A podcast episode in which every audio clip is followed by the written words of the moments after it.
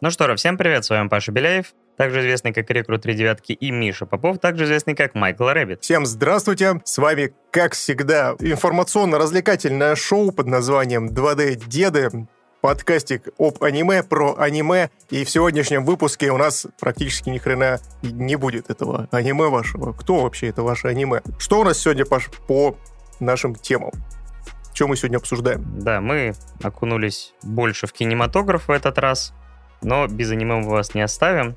Сегодня у нас охотники за привидениями, наследники, сумерки, сага, новолуние, вот это все. Последняя дуэль, новый фильм Ридли Скотта, перезапуск Resident Evil, ну а также анимешка Суперзлодей от Netflix, потому что, кажется, мы не можем недели продержаться без того, чтобы что-то не посмотреть на Netflix. Даже вопрос не к нам, что мы постоянно в сторону Netflix смотрим, а вопрос к Netflix, который, блин, просто тонны, килотонны, килограммы, я не знаю, контента вываливает на своей площадке, и поэтому приходится глазеть. А еще учитывая то, что очень много анимационных проектов в последнее время на Netflix появляется, всяких разных и разного качества, естественно, поэтому наш взор все чаще и чаще туда все-таки падает. Да, например, через неделю в основном выпуске мы, само собой, расскажем про максимально значимый тайтл, но это будет через недельку, пока же чуть менее а, значимый и громкий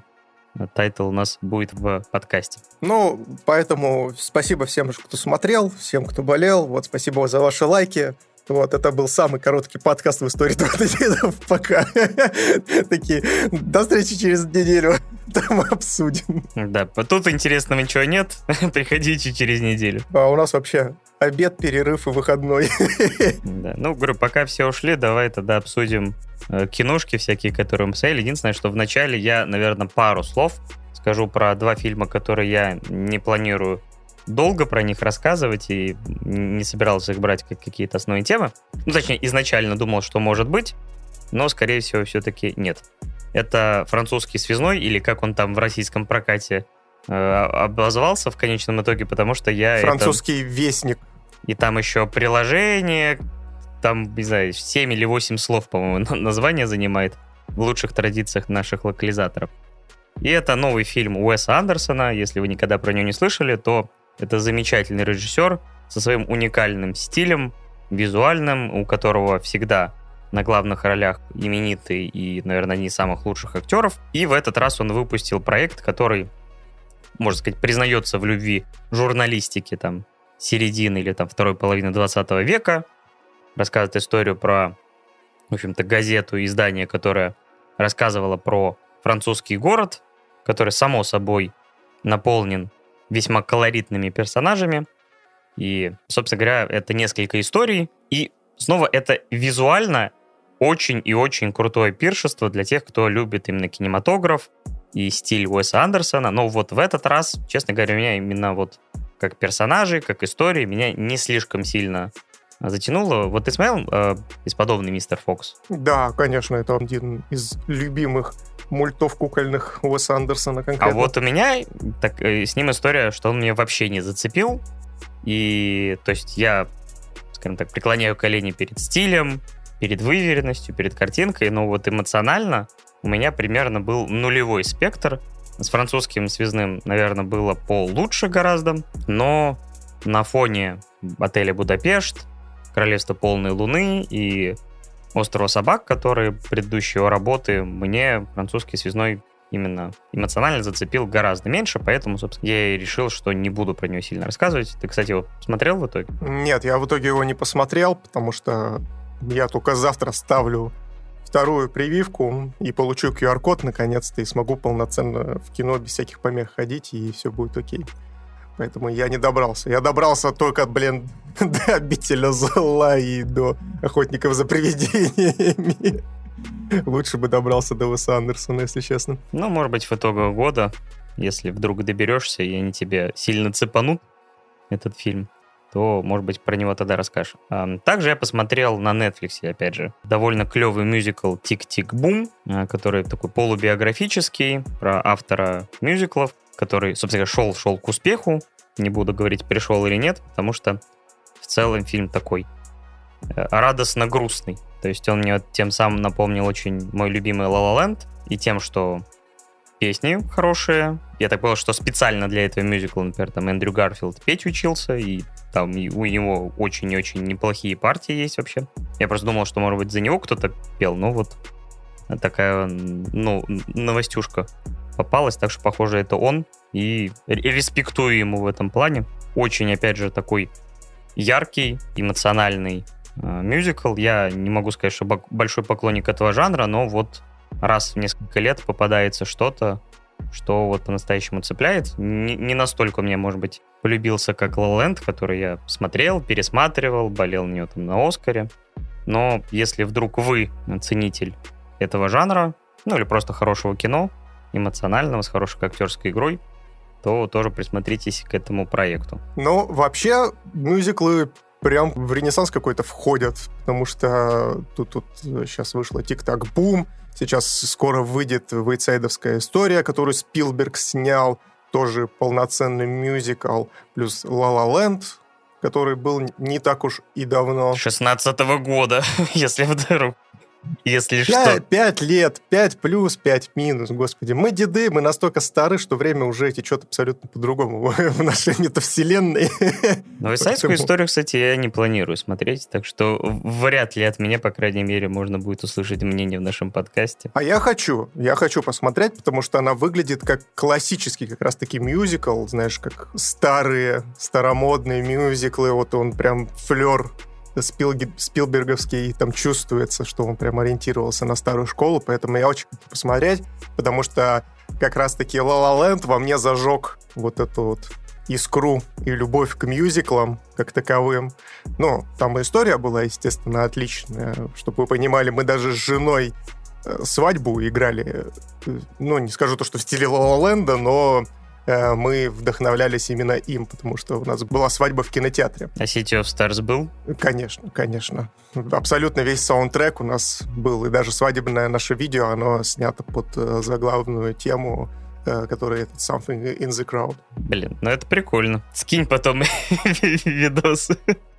Ну, там такое, знаешь, э, конечно, колхозная, как говорится, кринжатина, но я думаю, то, что Зато через лет 10, да, я буду сидеть и кекать с этой всей истории. Поэтому очень радостно, что мюзиклы набирают снова мощь. Очень радостно за Эдрю Гарфилда, потому что он отличный актер, как, как бы там кто что ни говорил, и как бы к нему клеймо Спайдермена не прилепляли, то есть он шикарный актер, и я так понимаю, то, что Тик-Так-Бум, он еще раз раскрывается с еще одной неожиданной стороны. Да, так что я думаю, что... Потому что я очень сильно поверил в Эндрю, когда он сыграл вот этого вот медика в фильме Мэла Гибсона по соображениям совести, которым я считаю одним вообще из лучших фильмов про войну. Если интересно, обязательно посмотрите. Он там очень классно играет, очень крутые перформансы выдает, и сама по себе история очень нестандартная и крутая. Да, вот такие пара рекомендаций коротеньких можно приступать к главным нашим темам.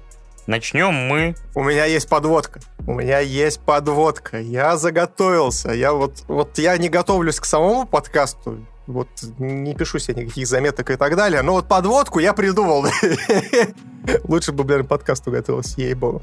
Вот. Но Эдрю Гарфилда, между прочим, ждет скоро большое глобальное противостояние, которое произойдет уже 15 декабря на всех больших экранах, там, где будут противостоять друг с другом и совместно против своих злодеев Человеки-пауке. У них произойдет, так сказать, последняя дуэль. Новая работа Ридли Скотта, который за долгие годы, конечно, переживал разные периоды своей режиссерской карьеры. И на самом деле, наверное, сейчас, ну вот последние годы, вряд ли кто-то скажет, что он был на пике э, своего мастерства, потому что предыдущая работа, которую я смотрел, «Чужой завет», который мне вообще не понравился, и казалось, что это какая-то комедия вообще в сеттинге моей любимой франшизы. Дуй в дудку, блин, а давай, давай, давай, давай. Что ты? давай, наиграй эту мелодию. Да, и другие великолепные решения. А, хотя я вспомнил, что там еще был у него фильм «Все деньги мира» про выкуп. И он в целом мне понравился, но ничего такого выдающегося а, в нем не было. Но сейчас он в этом году довольно мощно вернулся, хоть по части кассовых сборов ни последняя дуэль, ни дом Гуччи не хватает звезд неба, и Ридли уже обвинил клятых миллениалов, которые не могут вылезти из телефонов, хотя миллениалы, наоборот, по-моему, главная его аудитория. Слушай, мне кажется то, что это наше будущее. То есть ты будешь, наверное, Скорцеза, а я буду э, вот Ридли Скоттом, который будет всех нахер послать просто, когда уже подкаст потихонечку подойдет к какому-нибудь своему 500 выпуску, мы уже настолько постареем, мы будем сидеть и просто всех хуями покрывать. Ну, хотелось бы, конечно, да, это в статусе, который обладает Ридли Скотт, потому что, да, раз мы это упомянули, то вышла довольно забавная в какой-то степени ситуация, когда один из главных наших кинокритиков, Антон Долин, интервьюировал Ридли Скотта по, ну, собственно говоря, в честь выхода последней дуэли и сказал такую фразу, что его новый фильм гораздо более реалистичный, чем «Царствие небесное» и э, «Робин Гуд», на что был послан нахер режиссером без промедлительно и довольно резко. Да, причем не единожды даже это повторил, э, чтобы Антон Долин точно разобрал, куда ему стоит отправиться в пешее эротическое. Но мне доставили субтитры, мне очень понравилось, как Антон Долин из этого всего дело вышел, он просто снизу пустил русские субтитры, где перевел, собственно, фразу «fuck you», как э, «вы не правы, сэр, я с вами решительно не согласен». Это было шикарно.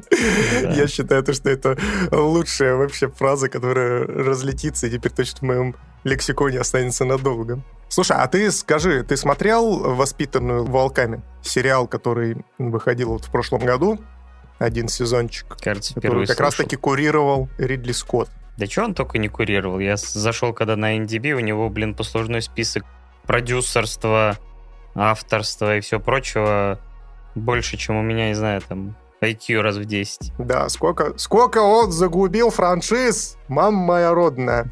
Не, но он там значится как один из главных режиссеров, то есть он там поставил даже несколько, э, по-моему, первую и последнюю серию он ставил в этом сериале. Вот. Мне сериальчик, в принципе, понравился. Он такой специфичный, но интересный. Конечно, он, как всегда, дедушка уже под старость лет э, совсем в религию вдарился. Видимо, его еще и догоняют флешбеки из «Чужого завет», и поэтому там религиозных отсылок просто мама моя родная в этом сериале.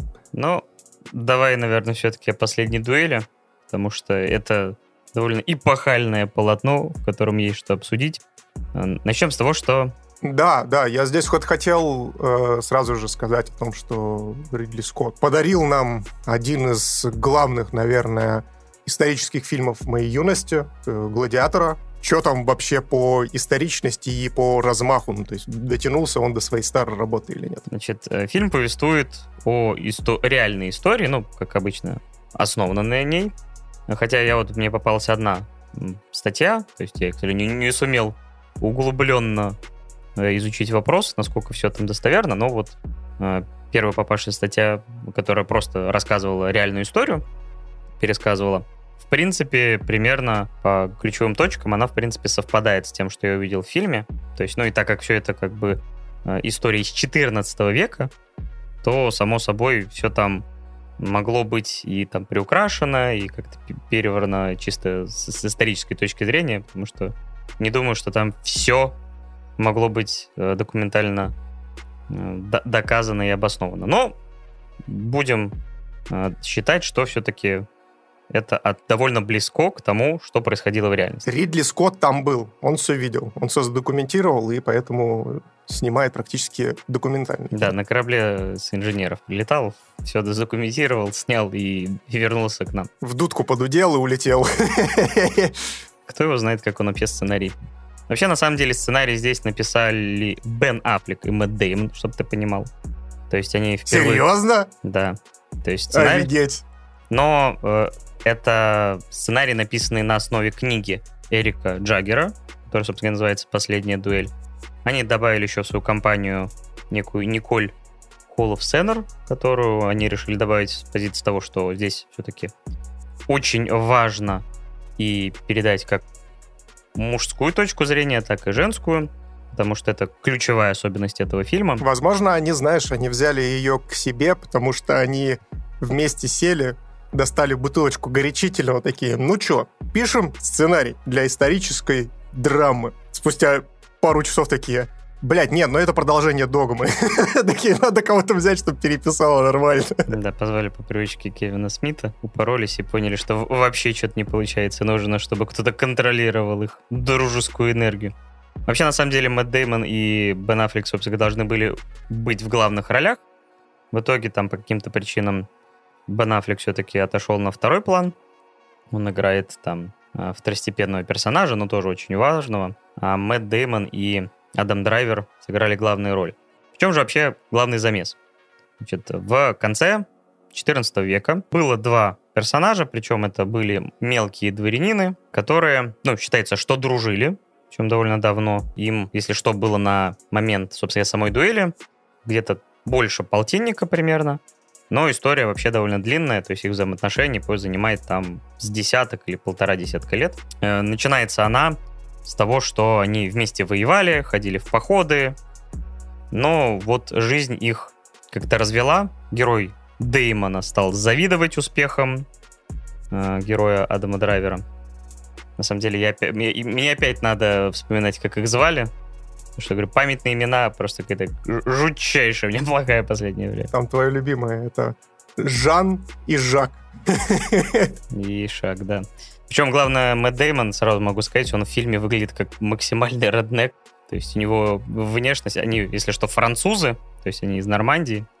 И Мэтт Деймон выглядит просто как чувак с далекого юга, какой-нибудь Флориды, которому не хватает только открыть баночку, не знаю, там, короны или, не знаю, Будвайзера и сидеть у себя на крыльце и, и не знаю, аллигаторов ловить. Собственно, и Аффлек примерно так же выглядит.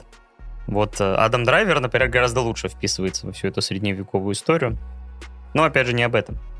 И история гласит о том, что вот они там то срались, то мирились, э, как-то противостояли друг другу. И в какой-то момент, когда герой Мэтта Деймона уехал на войну в Шотландию на стороне англичан, потому что они то с англичанами воевали, то им помогали за денежку.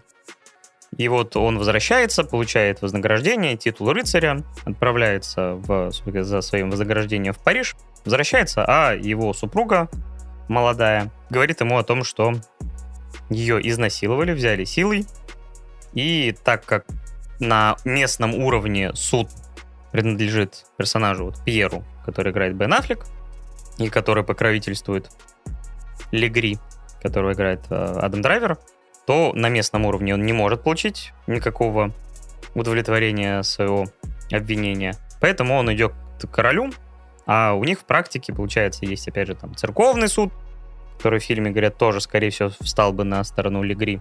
Но у него есть вот возможность его вызвать на смертельный поединок, который, на самом деле, вот, хоть он называется последней дуэлью, а последняя она дуэль, по-моему, только из-за того, что а, именно она была официально одобрена там, парламентом или каким-то вот то есть, ну, грубо говоря, задокументировано, но так еще несколько веков такие поединки проходили. В чем главный интерес концептуальный этого произведения? Потому что я, на самом деле, когда вот просто анонсировали, я думал, это будет очередная историческая драма. Там мы, мы будем пытаться понять, вот, типа, было, не было, э, со стороны вот э, как бы просто какая-то доказательная база, но фильм поступает несколько интереснее. Сначала мы узнаем историю со стороны э, персонажа Мэтта Деймона как он все видит, как он там рубился с Легри э, на полях сражений, то есть на одной стороне. Ему кажется, что, например, он там его спас на крупном сражении, которое они там в итоге проиграли. Потом мы узнаем историю со стороны Легри. И, например, он считает, что он спас персонажа этого Жака де Каружа, по-моему. Или Жан де Каружа. Он становится сэром, там, сэр Жан. Сэр Жан, проснитесь, да. Вот так надо запоминать именно в старческости. Ассоциации.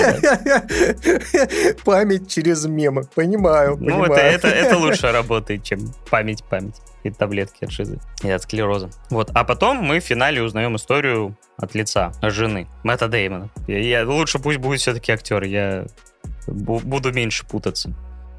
И в конечном итоге все это приводит непосредственно к дуэли и чем она разрешилась. И вот такой подход мне очень понравился, потому что он показывает, насколько теоретическая истина на самом деле не... Ну, то есть таковой не является, по сути. То есть, получается, у каждого своя правда, да? Да, То есть, да. каждый себе что-то придумал, что-то поверил, и, соответственно, за это идет бить лицо другому. Слушай, настоящие друганы, прям история настоящей мужской дружбы. Да, да, да, да, да. Потому что Легри считает, что то есть, э, от его лица, например, вот эта сцена ключевая, она выглядит совсем иначе, как от лица, собственно говоря, жены его, точнее не его, а его друга. И вот ты понимаешь, насколько человеческое сознание, человеческое восприятие, оно субъективно, и детали, окраска и воспоминания могут очень сильно отличаться.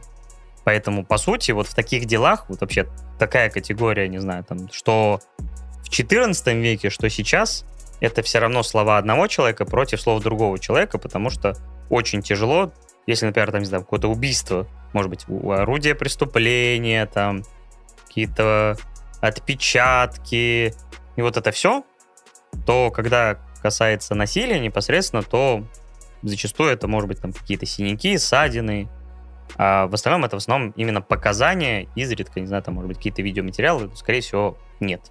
И поэтому это сложная тема как много веков назад, так и сейчас. Поэтому, по сути, вот э, решить это все в суде, где будут там... Причем я почитал эту статью, там даже при допросах применялись пытки, но даже это все равно не помогло. И вот все закончилось именно дуэлью.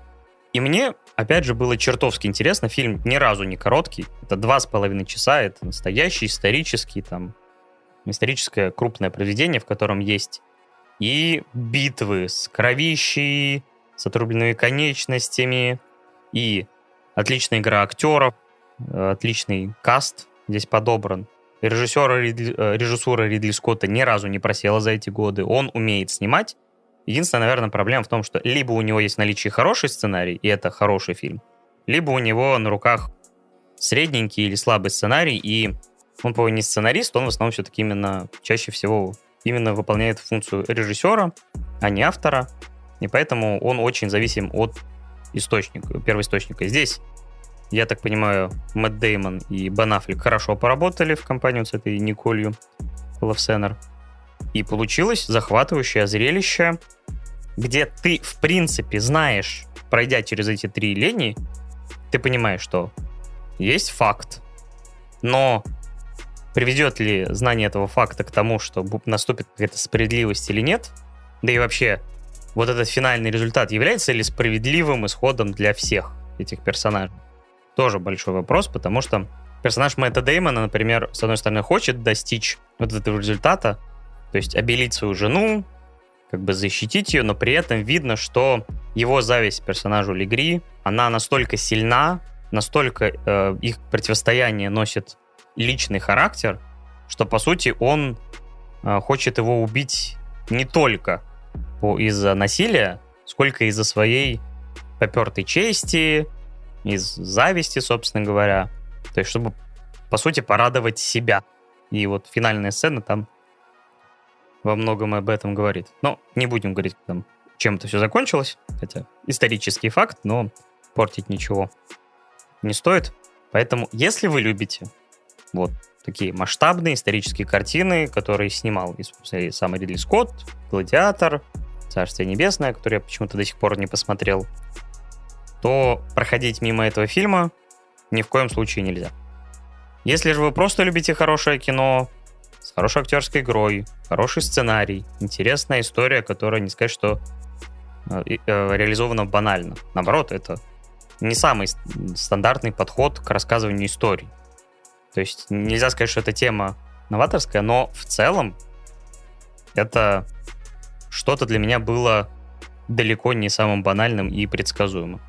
Поэтому я считаю, что на этот фильм обязательно стоит сходить. Слушай, ты вот э, во время рассказа как раз-таки сказал то, что повествование идет от лица разных людей, и мне почему-то сразу же вспомнился Дюнкерк, который тоже содержит в себе хоть и разные истории, в первую очередь, они э, с позиции разных сторон, но там периодически, ну, то есть э, одни, одна и та же битва показана тоже там со стороны летчика, со стороны там пехотинца и так далее. Вот, э, насколько вообще это интересно вот именно подано, то есть как повествование, не выглядит ли это рваное, или повествование просто перетекает из одного в другого очень плавно?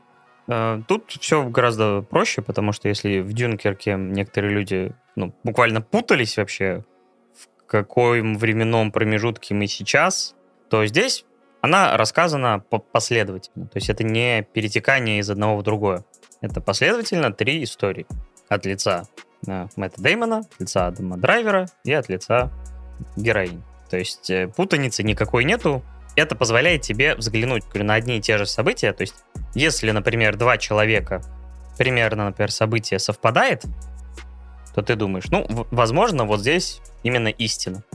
Но при этом э, там одна и та же сцена, как они там в середине, они пытаются замириться, как раз незадолго до вот этих злосчастных событий, и один персонаж считает, что он там первым подошел и сказал, типа, да, давайте, нам нужно поддерживать короля, поэтому не может быть вражды между нами, мы друзья. Другой считает, что он, а, например, его жена вообще запомнила, что это один из друзей вообще со стороны сказал, по сути, эти слова. А, я думал, жена вообще запомнила то, что они нажались, как свиньи. Это знаешь, как это, когда ты с друганом встретился просто в средневековом замке, и думаешь, что, что вы общаетесь о чем-то великом, а жена со стороны смотрит, как два дебила просто чуть ли не обоссали друг другу стороны и сидят друг другу что-то доказывают. Там, например, есть сцена, то есть не про этих двух персонажей, потому что персонаж Мэтта Деймона, он такой прям затворник, серьезный немножко. То есть его жена там, там начитанная, там утонченная, то вот он сиди дома, ну, грубо говоря, там никуда не выходит. И, там, вышла его встречать после его долгого похода, там каком-то платье там с каким-то декольте. Он такой, ты вообще там, как ты одеваешься, вдруг тебя кто-то увидит, опозорит. А, например, тот же самый Легри, он устраивает с персонажем э, Бена Аффлека, то есть в его доме, то есть э, хоть у Бена Аффлека там, о, это моя жена, она вынашивает моего там восьмого ребенка, что-то за 14 лет нашего брака. При этом, ну, жена, давай, иди спать, а у самого после этого начинается какая-то практически что оргия. И этот Легри, собственно говоря, тоже тот еще развратником показан. То есть там такие, хоть они все тоже, знаешь, богобоязненные, вроде средневековья, кажется, что все такие, ну, как, как собственно говоря, как персонаж по Дэймона себя вести, но нет. Э, если у вас есть власть и достаток, то вы тоже, может быть, теми еще распутниками. Так, то есть здесь получается не только конфликт интересов, но и конфликт мировоззрений каких-то, то есть они, как э, персонажи, они я так понимаю, по-разному вообще ну, ведут разные образы жизни и по-разному смотрят на мир. Это тоже, потому что тот же самый Легри, он, я так понимаю, еще более из бедного рода, или вообще там какой-то безродный, он должен был быть вообще там монахом, но он, собственно, получил там, то есть он научился читать, считать, и у персонажа Бен Аффлек, он в какой-то момент вот начинает вести финансы, помогать ему, и он, по сути, такой карьеристом выглядит, а Мэтт Деймон такой ему завидует, хотя, по сути, сам ничего не делал для того, чтобы... То есть он просто умеет воевать, он хороший вояка, но, само собой, он считает, что Легри у него то отобрал, все отобрал, хотя он сам, ну, опять же, на каждое событие, которое здесь происходит, ты по-разному смотришь. Потому что один считает, что во всем виноват этот, а другой понимает со стороны, что а я-то себя вел так честно и благородно, я ему предложил это и то, а тот видит, что он ему какую-то подачку дает. То есть любые события, любое вообще восприятие, оно с сомнением возник, э, воспринимается. Что на самом деле является правдой, но, говорю, вот за счет перекрещивающихся свидетельств ты понимаешь, что вот этому примерно можно доверять, потому что они вот примерно запомнили это э, одинаково. Но в деталях разница бывает, то есть, ну, как бы разные акценты, разное субъективное восприятие. И это, опять же, очень клево, потому что я всегда считаю, что вот какой-то истину установить практически, то есть очень-очень сложно, потому что когда вот касается именно восприятия людей субъективного, то на одно и то же событие у них будет максимально разный взгляд, потому что они могут просто неправильно запомнить там, или забыть, или не знаю, фантазия как-то. То есть эмоции, и какая-то их бэкграунд очень сильно влияет на то, как они воспринимают реальность. Поэтому, опять же, мне было чертовски интересно посмотреть вот на такую историю. Слушай, а я сейчас попробую, знаешь, как вывернуть всю эту историю. Ну, естественно, Ридли Скотт, как создатель, как визионер, как режиссер, он в последнее время, естественно, крутится вокруг различных образов, которые с переменным успехом, конечно, он умудряется реализовывать в своих проектах, но здесь я когда послушал тебя, у меня возникла, знаешь, какая история в голове, что может быть может быть, это тоже большая аллюзия и большой какой-то, знаешь, амаш такой на современную кинокритику, потому что есть, допустим, персонаж Мэтта Деймона, который такой брутальный, закоренелый, э, возможно, даже в какой-то мере старовер, ну, то есть, который, типа, за вот, раньше там было лучше и тому подобное. Адам Драйвер выступает, возможно, каким-то представителем другой касты, допустим, тех же самых там кинокритиков, либо же обзорщиков тех же самых и так далее. Не ловил ты себя на такой мысли, то, что это по факту как мнение о кино со стороны трех разных личностей. То есть со стороны вот Мэтта Дэймона, Андома Драйвера и их жены. Что-то ты словил, по-моему, СПГС, потому что, как я и сказал, Ридли Скотт, он здесь выступает именно как режиссер, то есть он не принимал участие в написании сценария. Не, ну давай будем честны, режиссеры, они в любом случае на площадке что-то там могут переписать, что-то дописать, что-то, допустим, докинуть, ну или он просто визуально, допустим, это как-то выделил. Не, честно говоря, ничего такого я не проследил. То есть в моем представлении это единственной параллельной с нашим миром это, само собой, э, вся история, которая началась там условно, там, в 16 и 17 году с МИТУ. То есть, само собой, это максимально перекликается вот с нашей реальностью именно вот в этих историях, историях насилия, Поэтому вот какая-то, ну, то есть параллель с кинокритикой, с этим, вот, честно говоря, нет, вот этого я не уловил совсем. Ну, понятно, понятно. Опять дед свои таблетки забыл выпить, везде, блин, а какие-то смыслы сидит, ищет, блядь. Не, говорю, вот, э, ну, именно параллель с реальностью, да, то, что вот я сейчас сказал, это, да, это прослеживается, но при этом, так как история хорошая, интересная, ну, заставляет, опять же, задуматься, потому что здесь рассказывается, то есть показываются какие тут параллели вообще с местом. Э, вообще понимаешь, насколько мы продвинулись как э, вообще цивилизация за эти годы? Потому что персонаж, что мужчины там, по сути, разменные монеты на военном деле, и ты там должен платить какие-то постоянные э, подати, что женщины, которые обязаны буквально рожать им наследников, и тут, в принципе, опять же прослеживается, что местами вот то, как ее берет силой Легри, местами мало отличается от того, как, не знаю, приходит с войны Декураж, то есть он узнает о том, что на ней насилие, и он, по сути, ей говорит, все, давай раздевайся, я не хочу, чтобы последним, с кем ты была, там, типа, это был Легри. И, по сути, также практически берет ее силу. То есть, опять же, это очень показано, насколько вот жизнь то время каждого отдельного человека, даже вот маломальски какого-то дворянина, она все равно зависит от решения короля э, и его слуг, потому что тот же самый э, персонаж Бен Аффлек, он кузен молодого короля Карла VI. И, по сути, вот как бы насколько это влияет на жизнь вот этого дукуража, который вот Мэтт Дэймон играл. Так что в целом, то есть там и вот много и таких тем, просто вот про роль женщины, роль мужчины, роль государства, там немного и церкви, хотя в меньшей степени. Что удивительно. Понятно, понятно. Ну, окей, понято. Скажи, пожалуйста, какую оценку ты поставишь последней дуэли? Я без зазрения совести поставлю девятку. Мне очень понравилось. Я с удовольствием провел вот эти два с половиной часа в кино, потому что это и красиво, финальный бой вообще шикарен, он очень круто поставлен. То есть, опять же, не знаю, в лучшие моменты Игры престолов, там какая-нибудь условная битва бастардов тоже ощущалась как вот такое животное противостояние, где вот два человека пытаются себя друг друга убить Фильм не про экшен, само собой, но финальная битва поставлена просто великолепно. Плюс, ну, опять же, э, интерьеры, э, декорации, все это сделано очень-очень здорово и аутентично. Так что, да, всем рекомендую. Может быть, успеете еще в кино.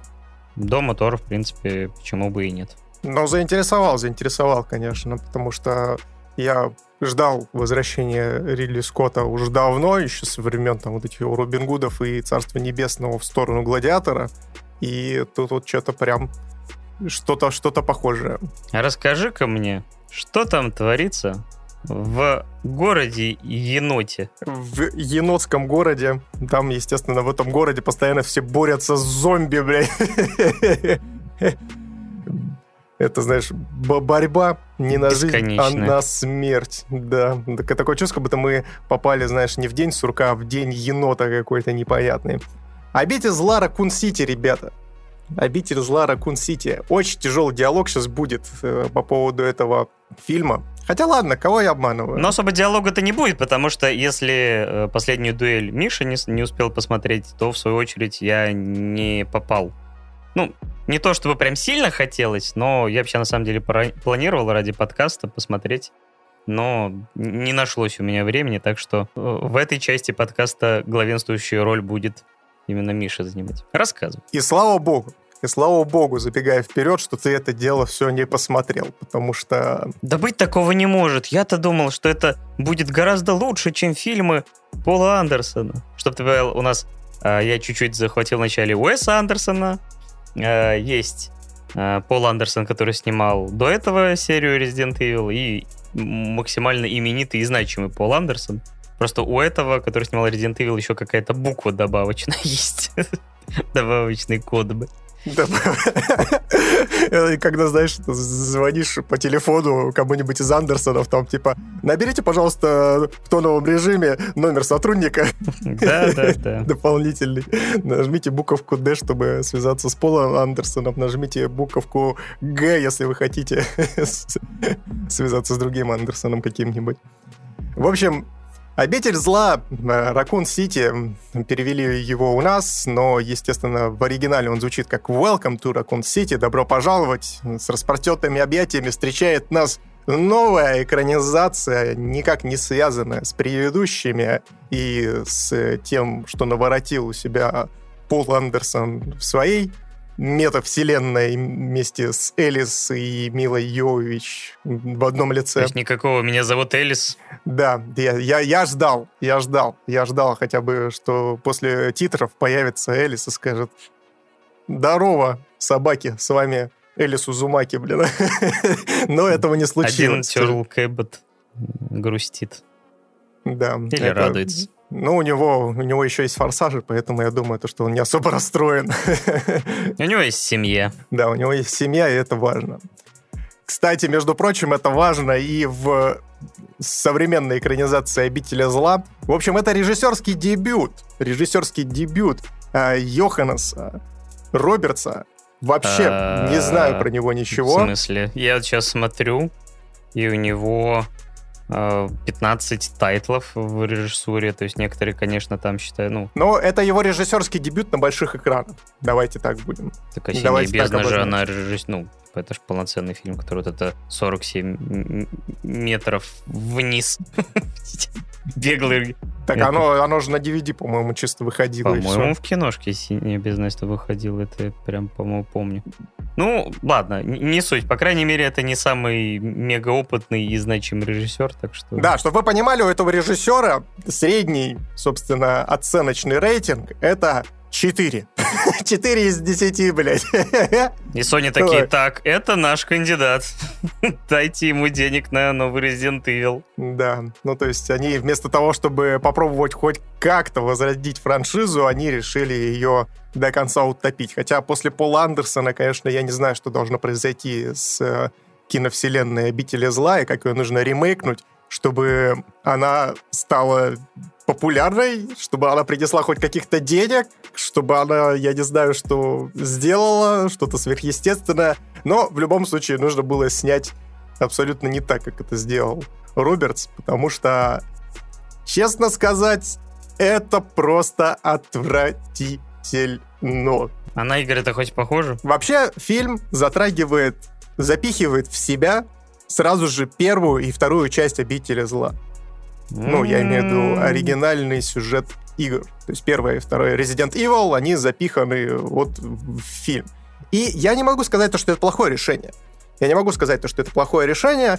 Здесь стоит сразу же ставить ремарку по поводу моего отношения вообще в целом к видеоигре как таковой. И я не буду сейчас распыляться и рассказывать там про всю линейку видеоигр, ну, то есть там и ремейки, которые там с седьмой части произошли, там и так далее, вот.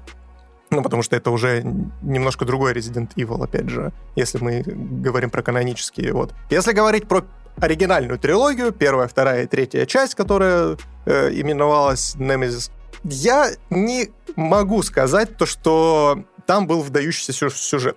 То есть «Обитель зла», как, э, ну, если рассматривать сюжетной точки зрения и отыгрыши, там, допустим, каких-то персонажей и их прописание, может быть, в рамках видеоигры. Ну, то есть оно достаточно схематичное. То есть э, если брать этот сюжет в отрыве от видеоигры, которую я бесконечно люблю, и она мне очень нравится, потому что, блин, как я срался со второго Resident Evil в детстве, это надо было видеть. То есть это игра, в которую я, чтобы вы понимали, уже взрослый лоб э, поиграл только когда мне стукнуло 22, потому что у меня, меня в детстве настолько эта игра пугала, то что я даже боялся дальше стартового экрана, блин, а, э, заходить. То есть стартовый экран Resident Evil. И все, у меня уже мокрые трусы, обосранные штаны, я закрываю игру и больше никогда ее не открываю. То есть это как заставка вид у кого-то в детстве было. Видишь эту заставку, включаешь телевизор. Так э, Миша встречала это Resident Evil. Ну да, заставка вид это, конечно, более глубокая психологическая травма для меня, конечно. Но э, это что-то, да, что-то очень похожее. Вот. Но, опять же, то есть, э, возвращаясь э, назад к сюжету, то есть он был такой ну, бэшкой абсолютно. То есть абсолютно плоские персонажи, которые мало раскрывались, какие-то сюжетные интриги про корпорации, которые тоже очень неровные были на протяжении первых трех частей. Но при этом игра является культовой, и не зря она является культовой, потому что она очень многое всего привнесла и там сделала чуть ли не деконструкцию жанра survival хорроров, э, Хотя, опять же, здесь многие много, могут поспорить со мной, там, ставив пример Alan in the Dark и так далее, но где этот ваш Alan in the Dark, а? Где он? Где он? Нету его, все. Вот поэтому как-то так. Вот. И поэтому говорить о том, что у них был хороший плацдарм для того, чтобы развернуть вот эту вот историю и превратить ее в что-то хорошее, да, наверное, нет. Наверное, нет, но я шел с четкой уверенностью того, что это будет очень крепенький и, возможно, даже веселый трешачок про ультра крутых героев, которые там просто месяц зомбей. И... А я люблю очень фильмы про зомби. Это моя слабость такая. Вот, если хотите порадовать деда, снимите фильм про зомби какой-нибудь качественный, он будет бесконечно рад. Вот. И, в общем, э, в возвращаемся к фильму. В общем, «Обитель зла Ракун Сити», он объединяет в себе первую и вторую часть видеоигры, то есть а, первая часть, э, которая проходила полностью в особняке, то есть была такая камерная, камерным триллером, и вторую часть, э, естественно, уже всеми полюбившимся Леоном Кеннеди, который э, нович... будучи новичком, едет в сторону полицейского участка, в котором он планирует работать.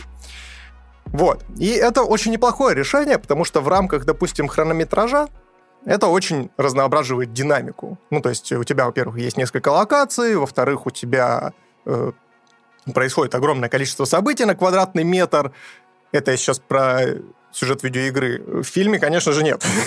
То есть там, конечно, разнообразие это какое-то вносит, но если бы этого разнообразия не было, и все происходило, допустим, знаете, на основе полицейского участка, Э, в Ракун-Сити, то это было бы дик, еще более унылая дресня, чем это есть сейчас на самом деле.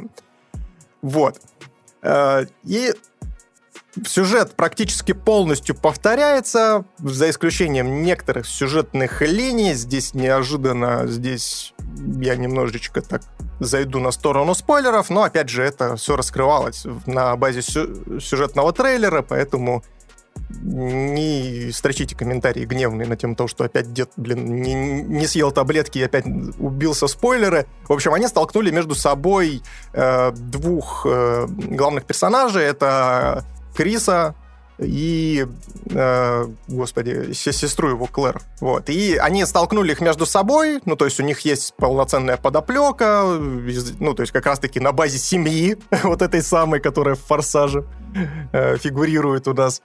Вот. И, в общем, у них вносится некоторое яблоко раздора, и они между собой конфликтуют. Это немножко разноображивает их архетипы и вообще героев как таковых, но у меня есть куча, блядь, вопросов к этому кино. То есть я не могу здесь сказать о том, что картина снята без любви к оригинальной видеоигре, потому что отсылок там «Мать моя женщина». То есть я не знаю, кто у них был консультантом, либо же сам режиссер, и настолько хорошо знает вселенную, что отсылок там огромнейшее количество. То есть ты можешь практически каждый каждую сцену стопать и находить там какие-то отсылки, какие-то реверансы в сторону э, той или иной части франшизы. Причем даже не только э, к первой и второй, которые сюжетно запихнули в это кино, но также и к третьей части, и даже к четвертой, там, по-моему, я где-то наблюдал отсылки, э, вот конкретно вот этот антураж деревеньки, вот этой вот там на каком-то постере висел на стене и так далее. То есть в рамках отсылок здесь все красиво, все с любовью и так далее. И даже есть э, вот это, есть знаменитые сцены, которые повторены чуть ли не в кадр в кадр, вот этот вот знаменитый разворот э, вот этого зомби, когда они находят, впервые сталкиваются с зомби в особняке, в первой части, то есть он покадрово повторяет абсолютно тот же самый, ту же самую ситуацию, ту же самую сцену из видеоигры. Э, опять же, есть вот эта э, знаменитый, знаменитая отсылка к знаменитейшей э, загадки с лунной сонатой, когда ее нужно наиграть на пианино или рояле, чтобы открылся там определенный подход и так далее. Но есть одно большое но. А как говорится, что дано, то ебаное говно, естественно. Это и выглядит как банальный набор отсылок ради отсылок, которые между собой практически никак не связаны. То есть подводки к этому практически никакой нету. То есть мы, ну, вот возвращаясь назад про лунную сонату, ее персонаж наигрывает просто потому что. Потому что, блядь, я, я вижу рояль, я играю лунную сонату, блядь. Рефлекс у него, Павлу. Да, да, да. Если бы там, мне кажется, э, присутствовали русские герои, они бы наиграли Мурку и всю, всю бы катку заруинили. Мне Самое кажется, и фильма бы не случилось. Что ты сейчас вот... Я такой думаю, блин, надо как-то пошутить и привести туда... А если бы они сели и наиграли Мурку, их э, куда-то отправило бы в ГУЛАГ вместо нужной им локации. В ту самую тюрьму из красного уведомления, блядь. Да. Деды думают одинаково. Ой, да, да. Поэтому мы с тобой ведем подкаст. Поэтому... А вообще, там нету в продюсерах Кадзекрева, потому что ты вот сказал, типа, отсылки, что, знаешь, такое ощущение, что он э, попросил побольше отсылочек, чтобы потом как раз э, на нарезать фильм и сделать параллельные кадры, вообще какие-то для ютуберов. Типа, смотрите, у нас отсылки. Да, но я не удивлюсь, если действительно Кадзикраб выступал консультантом, учитывая, как он в своем инстаграме защищает Ракун Сити и говорит о том, что это хорошее кино, поэтому возможно и так, возможно так, я не удивлюсь. Как и Веном 2. Это да. И почему-то у него были, по-моему, интервью как с э, кастом Resident Evil, так и с Веномом. Совпадение? Не думаю. Ну ладно, это мы шутим, конечно при всем уважении к Эдзекрабу, вот эти отсылки, они, как я и сказал, то, что они мало между собой связаны, они, то есть, ну, наброшены, они где-то фоном мелькают, и их, если у тебя хорошая насмотренность, ты это считываешь, но на фильм это не влияет, ну, абсолютно никак. То есть, что они здесь сделали с персонажами, это, я не знаю, ну, то есть, это какое-то преступление вообще. Больше всего у меня бомбило с Леона Кеннеди.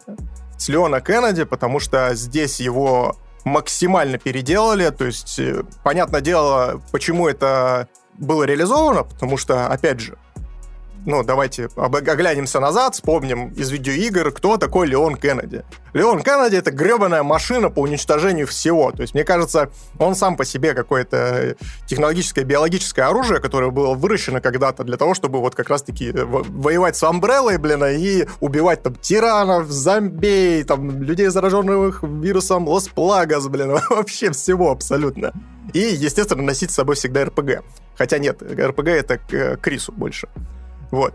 И потому что здесь его сделали каким-то сайдкиком вообще полноценным. То есть он комик-релив.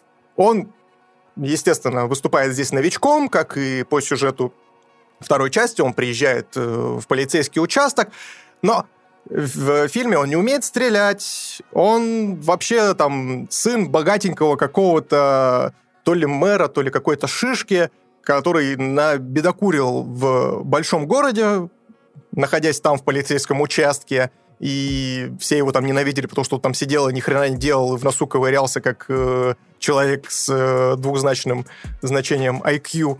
Странно, что он не дальний родственник э, президента. Бывшего. Это было бы забавно. Это было бы забавно. Но, кстати, между прочим, на это есть некоторые намеки в, в финальной сцене. это будет это забавно. То есть, что они так прокинули, знаешь, типа намек на продолжение.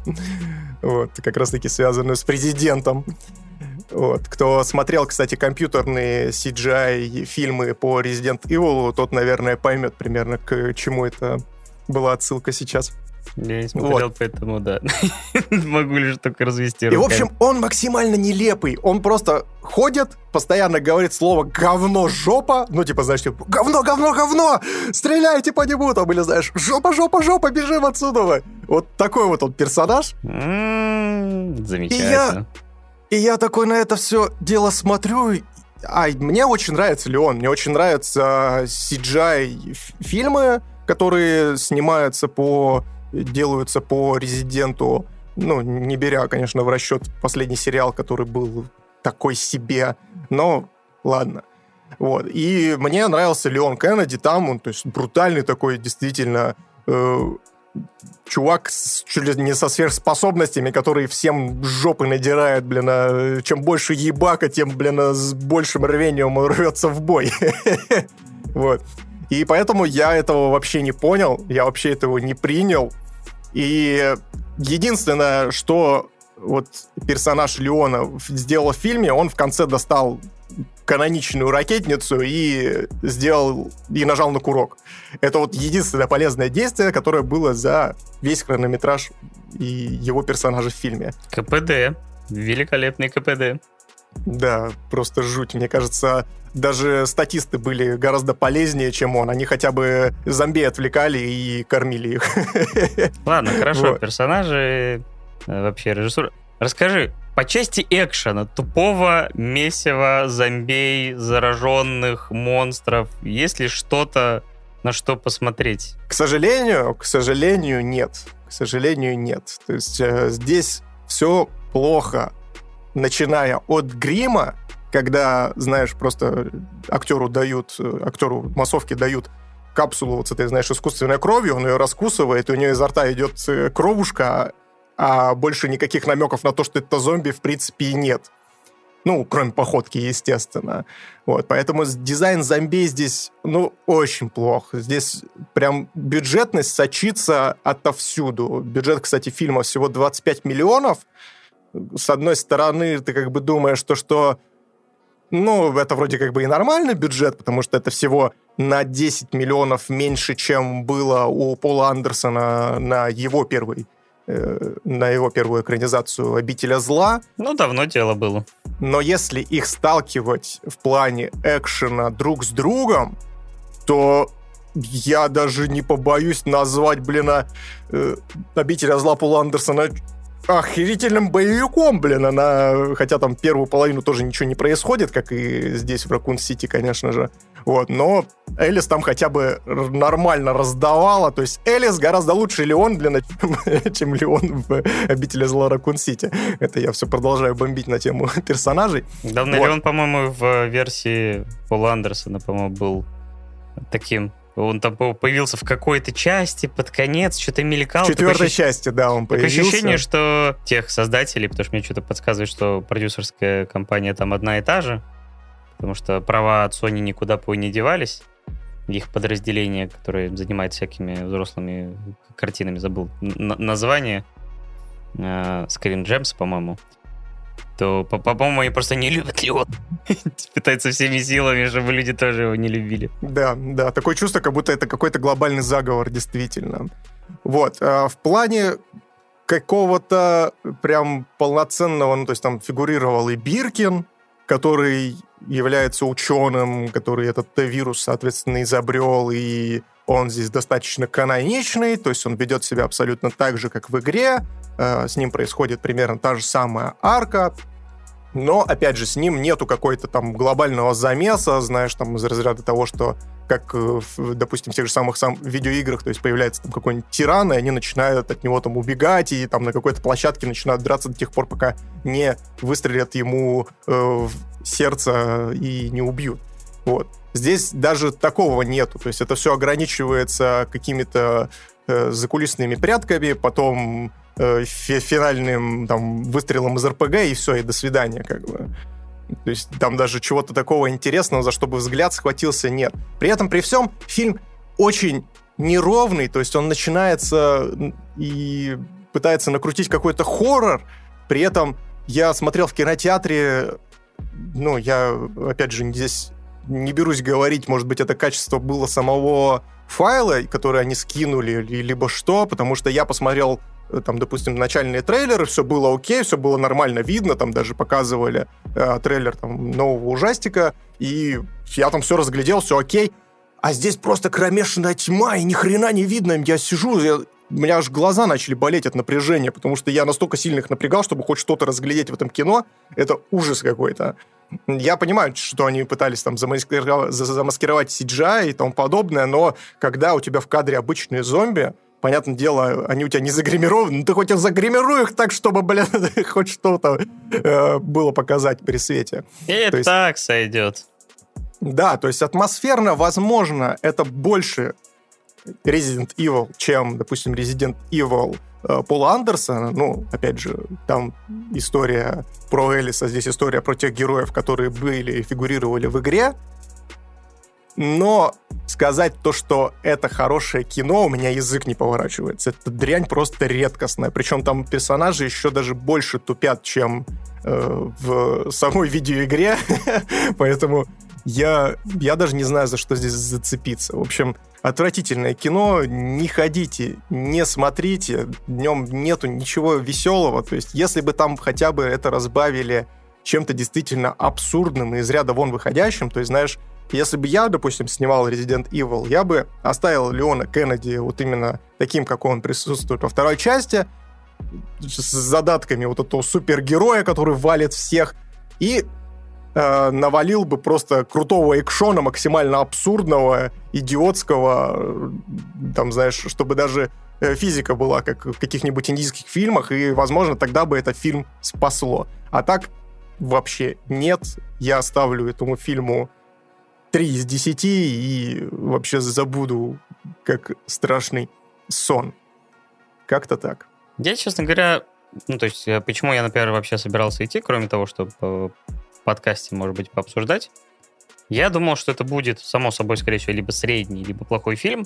Но иногда, когда ты идешь на заведомо плохой фильм, над ним можно поугарать, там, в нем может быть дофига нелепости, которые тебя будут вызывать смешок, или ты будешь, не знаю, там, кринжевать или еще что-то. Тебе будет что постебать. Но, судя по твоему э, спичу, выходит, что это просто унылое говнище, которое вообще не, не может развлечь никоим образом ни своей плохостью, ни своими какими-то сильными или средними чертами. То есть, похоже, даже в этом он плох. Он плох в том, чтобы быть настолько плохим, чтобы от него можно было получать удовольствие. Да, то есть э, так плохо, что даже хорошо, это абсолютно не про него. То есть это, наверное, ближе даже про красное уведомление, чем про обитель зла Ракун-Сити. И я, если честно, даже не понимаю, для кого это снято. То есть для людей, которые не знакомы с, с франшизой, это будет просто плохое кино. Для тех, кто играл в игру, они вообще разнесут этот э, фильм в пух и прах. И поэтому он плох, с какой стороны на него не посмотри, и это очень обидно, потому что в «Обители зла» можно действительно снять очень крутой боевик, с, если там выделится достойный бюджет и найдется неплохой режиссер. Тогда переходим к другому фильму студии Sony и посмотрим, как... И еще к одному ремейку, поехали. Ну, по сути, это не ремейк, но это возвращение после перерыва тоже к другой именитой франшизе, но с куда более древним прошлым. Это «Охотники за привидениями». Я, знаешь, что хотел здесь сразу же побомбить немножечко с наших локализаторов, которые обозвали это все безобразие, э, ну, безобразие со стороны, опять же, локализаторов, как «Охотники за привидением» наследники. А мне очень понравилось, чтобы ты понимал. Мне кажется, это гораздо более подходящее название, чем Afterlife. А мне кажется, то, что вот как раз-таки в оригинале Afterlife, то есть после жизни, вот, и, ну, она более символична, учитывая сюжет, который происходит в этом фильме. То есть более это изящно, выглядело да, бы очень романтично, да, вот такая история. Но а тут назвать... наследники. Ты такой, ну, понятно. Но, с другой стороны, опять же, ну, то есть это тоже не взято с потолка, то есть там они действительно наследники полноценные. Да, и ну и как бы понятное дело, то есть, ну, мы давно уже понимаем, что все-таки работа локализаторов у нас это по большей части не точный перевод, а скорее максимально э, широкая, широкий охват людей, чтобы они четко понимали, на что они идут, поэтому они не гнушаются какими-то кликбейтами, пересечениями с другими франшизами. Здесь же, по мне, они, в принципе, э, пытались отразить именно, что из себя представляет фильм. Давайте тогда базово расскажу вам, в принципе, что, чем он является. Потому что у нас была любимая многими, мной лично, наверное, и тобой, э, серия из двух фильмов «Охотники за привидениями» 83-го, по-моему, года. Или 82-го. Сам фильм о событии 83-го. Поправить, если что. И э, годами, буквально годами люди ждали третью часть по-моему, я не знаю, вот сколько я себя помню как киномана, я постоянно слышал новости о том, что Айван Райтман, э, режиссер оригинала, планировал снять третью часть с оригинальным кастом. К сожалению, в 2014 году мы потеряли одного из четверки, и ему, собственно говоря, этот фильм посвящен. А, и уже, само собой, актеры становились все старше и старше, и надежда на то, что это будет оригинальный каст и история вот прямым продолжением тех фильмов из 80-х, оно таяло на глазах, потом появился ремейк женскими персонажами 2016 года, который, конечно, разделил публику, помню, и в США, и у нас э, очень сильно. Хотя у нас, наверное, скорее всего, все-таки большинство было негативно настроено. На Западе там было, наверное, больше срачей по тем или иным причинам. Я, честно говоря, считаю тот фильм просто средненьким. Он не показался мне каким-то кошмарно ужасным, хотя некоторые шутки, некоторые моменты были, ну, не то чтобы выдающимися и откровенно местами проха- э, слабенькими. Но для меня это была главная кринжатина того года, когда выходил вот этот ремейк э, с многоуважаемыми дамами. Единственное, с чего я там более-менее проугорался, это с э, Криса Хемсворда вот, который играл там секретаршу. Это он, он, он, он забавненький был, а все остальное просто дикая кринжатина, ужас какой. Вот, и это отлично показало, что, наверное, просто... Ну, то есть это стал одним из первых таких э, ремейков, которые сильно не добрали деньги и показали, что, наверное, чисто просто переиначивать оригинальный какой-то классический фильм только женским составом, ну, не то чтобы очень рабочая схема, потом были э, еще несколько попыток, но вот не припомню, чтобы многие из них как-то выстрелили. И мне вообще, главное, в, у Гостбастеров был отличный мультфильм, по-моему, 90-х годов, который, например, справлялся с многообразием гораздо лучше. Ты смотрел его, например, в свое время?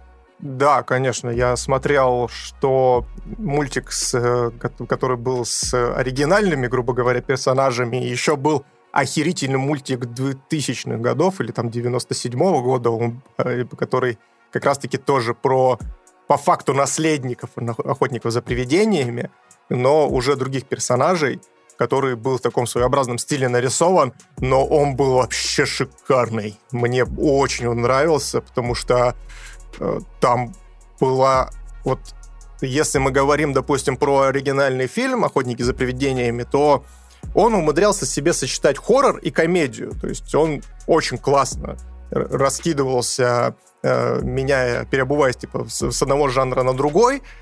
А вот сериал, мультсериал, он как раз-таки был больше в хоррор-тематику, и там были жуткие ебаки, которые меня дико будоражили мою, мое воображение своим дизайном. Это очень классно. Поэтому если вы... Но это оставалось сироповый детский мультик. То есть рейтинг там сироповый был не 18 плюс ни разу, но да, там были немало жутковатых моментов.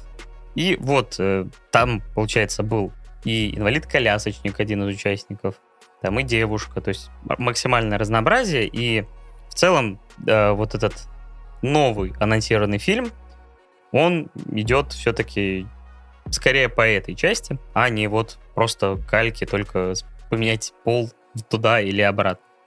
А, значит, о чем этот фильм? Вообще, в принципе, давайте так, он запросто мог бы называться, а, они могли бы сделать кликбейт и назвать это Ghostbusters 3, потому что это прямое продолжение и в какой-то степени там есть определенное ощущение завершенности, под конец, по крайней мере, у меня. И оно наследниками еще называется во многом очень э, по праву, потому что снимал этот фильм Джейсон Райтман, сын Айвана Райтмана, который снял, собственно говоря, оригинальных охотников за привидениями.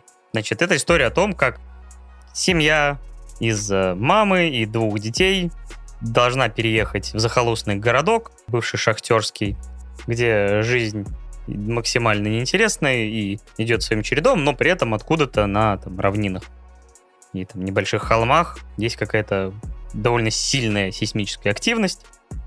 И они приезжают в дом, собственно говоря, отца, то есть вот матери этих детей, э, который давно бросил ее по непонятным для нее причинам. И в процессе мы выясняем, что это дом одного из охотников за привидениями оригинального состава, у которого здесь, оказывается, была деятельность, в чем, как мы в процессе выясняем, немаловажно. И вот сначала они пытаются разобраться, что это за странная тачка, что это за странное оборудование, что вообще здесь происходит. И немалую часть вообще повествования это именно вот такая попытка разобраться, что здесь происходит. Да, назовем это так. Миллениалы пытаются узнать, кто такие охотники за привидениями. Ну, как сказать, миллениалы. Скорее, это уже все-таки поколение... Зумеры, зумеры, зумеры, простите. Да, да. Миллениалы — это мы с тобой, Миша. То есть, чтобы вы поняли, миллениалы уже стареют и скоро будут, не знаю, там, э, с очками... Выглядеть как Билл Мюррей. Типа того, да. Но к этому мы еще вернемся. И получается, что это мне, ну, то есть, давай базово. Мне лично фильм очень понравился. Тебе как фильм? Вот давай начнем с этого. Мне есть к чему придраться, но я считаю, что... Давай сразу же я здесь, наверное, озвучу, что в принципе, в принципе, я очень доволен вот этим наследием, который сын перенял у своего отца. А, то есть э, Джейсон Райтман мне, в принципе, очень давно импонирует как режиссер, потому что он снял один из моих любимейших фильмов под названием «Здесь курят», про маркетолога, который работал на табачную компанию, и там разворачиваются такие очень нетривиальные события, как раз-таки в э, то время, когда была популяризация курения, все там э, начинали курить сигареты и тому подобное, и вот э, рассказывалась, история вещала об этом. Плюс еще дополнительно он снял офигительнейший фильм под названием «Джуна». Кто не смотрел, обязательно посмотрите. Просто шикарнейший фильм. И здесь он не подвел.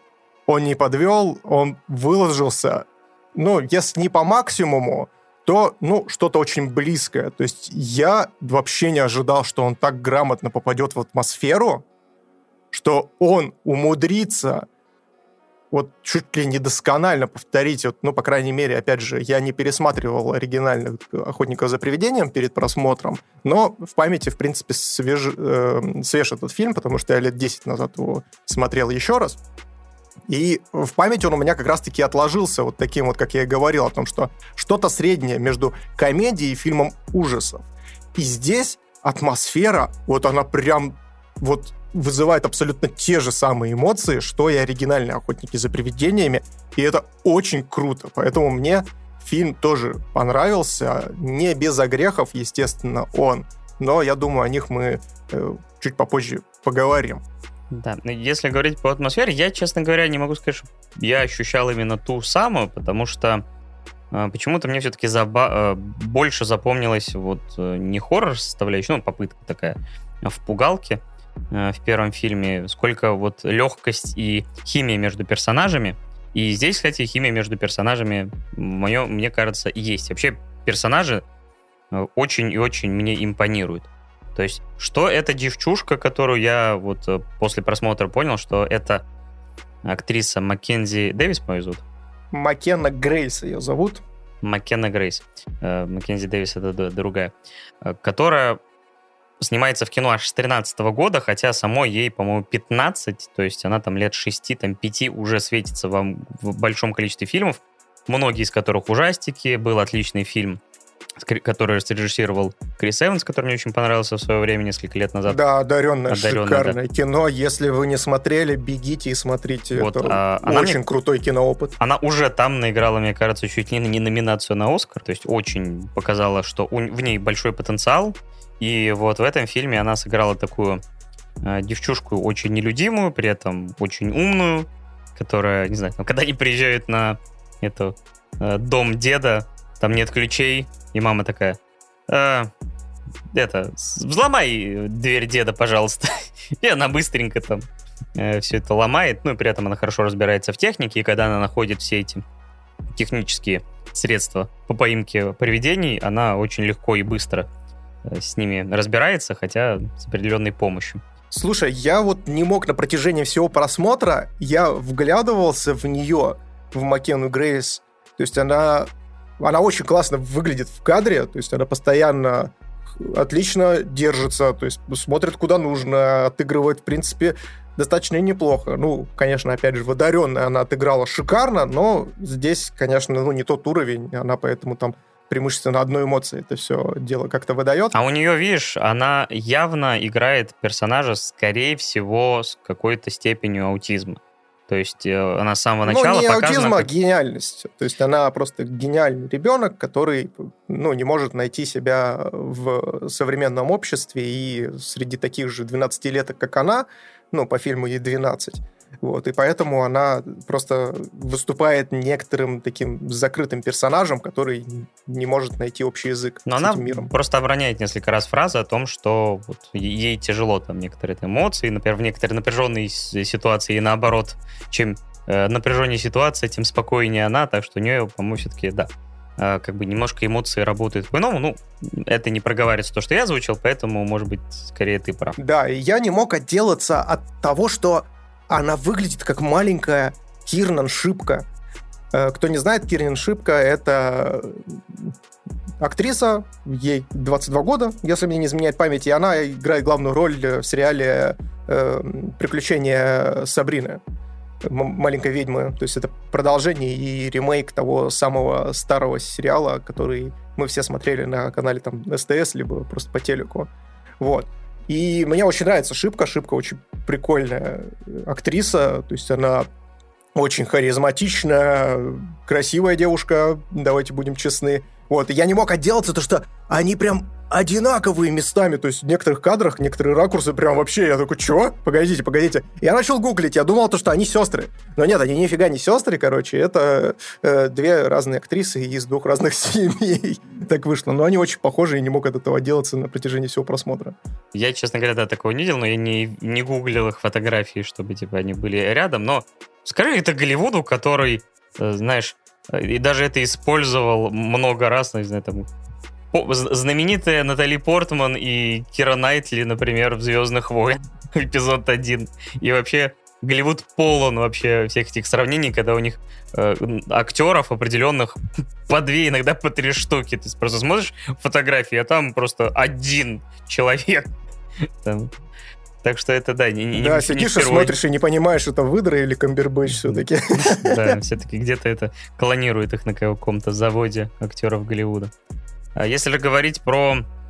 А, ну, причем на фоне эм, ее Вулфхард выглядит наоборот каким-то немножко потерявшимся. Он играет, конечно, нелепого подростка, как, в принципе, он это делал в «Оно» и в «Странных делах». И на самом деле, кстати, вайп «Странных дел», блин, в какой-то момент ты понимаешь, что «Странные дела», похоже, какое-то огромное влияние вообще сделали на всю индустрию, поэтому когда тебе показывают какой-то захолустный городишко, неважно, 80-е это, 90-е или даже вот, собственно, наше время, все равно какой-то вайп ловится все время и схожий, особенно когда в этом присутствует Вулфорд, который в этом э, уже, не знаю, там, сколько ему лет, уже по 17-18 лет тоже ему есть, и он все равно в таких похожих э, персонажей играет, в принципе.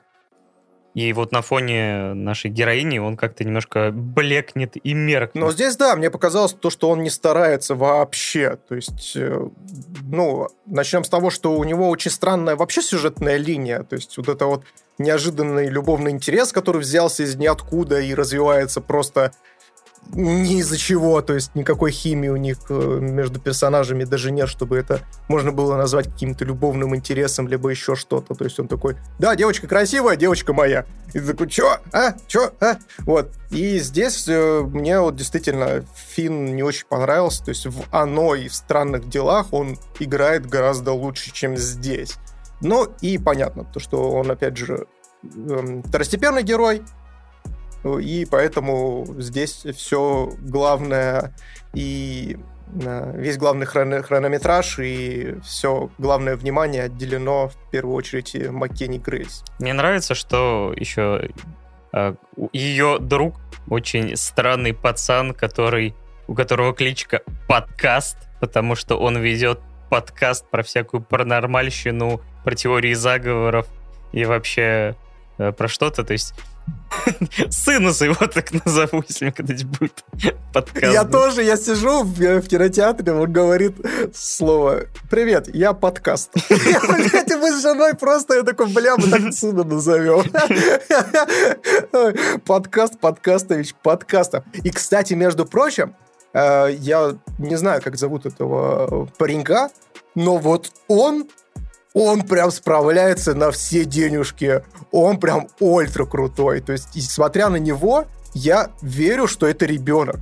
Ну, то есть ребенок, который попал в какую-то идиотскую ситуацию и пытается из нее вылезти, и вот он реагирует прям действительно живо, эмоционально, как отреагировал бы действительно настоящий ребенок в той или иной ситуации. Да, вот их химия между вот героиней и им, потому что они подружились, и вот в их дружбу очень веришь, да, действительно, больше гораздо, чем в любовь э, другой парочки. Тут прям это на их странность. Любовь, я бы даже сказал, всех двух парочек, которые помимо их еще есть в сериале, ой, в сериале, в фильме. Вообще, кстати, да, мне вот очень понравилось. Само собой, Полрад прикольный, он, как всегда, веселый, обаятельный, смешной в меру. Мне также очень нравится Кэрри Кун, которую я очень запомнил и, может полюбил по сериалу замечательному Leftovers что вообще велик... один из моих любимых сериалов, который не снисхал какой-то огромной популярности. Здесь она играет такую не очень удачливую мамашу, которая постоянно Я бы сказал, денег... она играет здесь мать года. Она вообще за своими детьми не следит. Они где-то что-то ходят, чуть ли там не самоубиваются. Ты такой, Мать! Мать, ты мать? Или, или кто? Или где, блядь? Где она? Что она делает, блядь? Ну, видно, что она прям задолбалась, она, вот, ну, получается, э, любой матери, которая умудрилась пережить уже, получается, точнее, переживает пубертат э, сына, дочка уже, наверное, скоро войдет в этот период. Она такая, делайте, что хотите. Хочешь гонять по полям на тачке? Ладно, гоняй. То есть только когда доходит до того, что они начинают гонять по городу за призраком, вот тут, типа, да, и когда их сажают в тюрьму за это, Вот да, и ей приходится включить режим мамы, а до этого можно, пожалуйста, меня не трогать? У меня тут вроде наклевывается прикольный э, мужичок. Типа, развлекайтесь как хотите. Да, то есть она на протяжении всего фильма бухает и выкрикивает имена своих детей. Все. Практически. Большая часть хронометража. Э, ну, и еще с Пол Радом, естественно, мутят там какие-то шашни, но они тоже такие под сомнением. Пол Рад действительно, мне очень понравился его персонаж. Охерительный учитель. Ему посвящена, точнее, его действиям посвящена лучшая и самая смешная сцена у этого фильма, с которого я проорался прям в голос. Это вообще... Ну, то есть там э, Пол Рат, он играет учителя в местной школе, и э, он еще дополнительно изучает сейсмологию, то есть он сейсмолог, и, естественно, ему не особо интересно с детьми вот этого небольшого захолустного городка как-то контактировать. Он просто приходит и такой, так, у нас тут есть видак VHS, и есть старые фильмы. В общем, дети, сегодня мы с вами смотрим Куджа. То есть представьте, что если Бетховен начнет э, неожиданно жрать маленьких детей. И уходит. И уходит такой. И, ну, я такой, бля, прикольно. А потом, когда на следующий день показывают, э, знаете, э, показывают опять же школу, и первый кадр на показывает телевизор, по которому показывают чеки, вот с этого я просто умер нахер вообще. Я с этого проржался, как конь. Да, при этом, в принципе, мне я лично весь фильм хихикал. То есть вот у меня, конечно, был там зал заполнен буквально, наверное, на одну пятую от силы, а то и меньше. И там реально вот э, я хихикал, и еще один парнишка. Но мне очень понравились и диалоги, потому что они местами очень остроумные, или же, например, а, специально сделаны нелепыми, потому что эта девчушка постоянно сыплет э, вот этими каламбурами. типа заходит в бар. Заходит Паскаль в бар, а в баре 100 паскалей, 100 тысяч паскалей, там, вот это все. Это какие-то физические шутки, каламбуры. То есть вот как, э, собственно, скала в, в «Крузе по джунгли» постоянно использовал каламбуры, так и она здесь рассказывает какие-то старые анекдоты и просто так себе шуточки. Но это каждый раз меня по большей части очень сильно смешило и забавило. Ну и ситуационный юмор. То есть вообще в целом, как вот э, как комедийная составляющая, это вот, ну, как легкая э, комедия, очень хорошо заходит, разбавляет, опять же, происходящее, потому что темп здесь не самый высокий, не вот эти постоянные вклинивания да, юмора. мне очень показалось то, что первая половина фильма очень затянута, а финал как-то слишком стремительно происходит, и я вот немножко, конечно, в замешательстве из-за этого Соглашусь, был. но, кажется, немножко, возможно, них было денег не слишком много, потому что они, возможно, после не самых хороших сборов, собственно, ремейка, такие, так, да, мы верим, допустим, в этот сценарий, но давайте не будем тратить там теперь 150 миллионов, потому что, если не память, не изменяет ремейк э, там не меньше 100 стоил. Там были под конец там местами куча спецэффектов. Здесь же Здесь есть. Но вообще, вообще, да, здесь э, видно то, что такая небольшая бюджетность присутствует, но при этом э, те призраки, которые именно нарисованы с помощью CGI, они выглядят прикольно. То есть вот этот вот... Э, я сначала думал, что один из призраков, которого нам презентуют в самом начале, это будет тот самый знаменитый лизун зеленого цвета, но, к сожалению, нет. Но дизайн у него прикольный, он нарисован а... классно тебе не показалось, что это типа Денис? Я не могу от этого отделаться. Он, он просто, у него закончилась еда. Закончился в этом захолустье нету. И он пошел жрать все, что видит просто. Весь металл. Серьезно? Я, да, когда показали в первый раз его морду, я с этого так кекнул вообще на весь зал. Это просто заметь. То есть он, с одной стороны, выглядит максимально жутким, но при этом он не обделен вот этой кринжовой харизмой идиотской, знаете, как вот э, в классических охотниках за привидениями. И ты такой, блядь, господи, какой, какой, какой, какая жизнь вообще. Ты уже закидывал мемы в деградотряд? Мне кажется, время повторить. Самое время, да. Время, время мемов, типа Денис наконец-то снялся в кино. Да. Ой, да. Вот, и а, вот, кстати, еще а, про что я начал говорить-то про бюджетность. Там в один момент одна из а, вот этих там собак апокалипсиса, или кто они там, я так и не понял, они... Она прям сделана куклой. Она, да, но это явно отсылка То есть анима- аниматроник фильму. прям полноценный. Я аниматроников не видел в фильмах уже 10 тысяч лет. И она прям так выбивается, ты такой смотришь, нихера себе.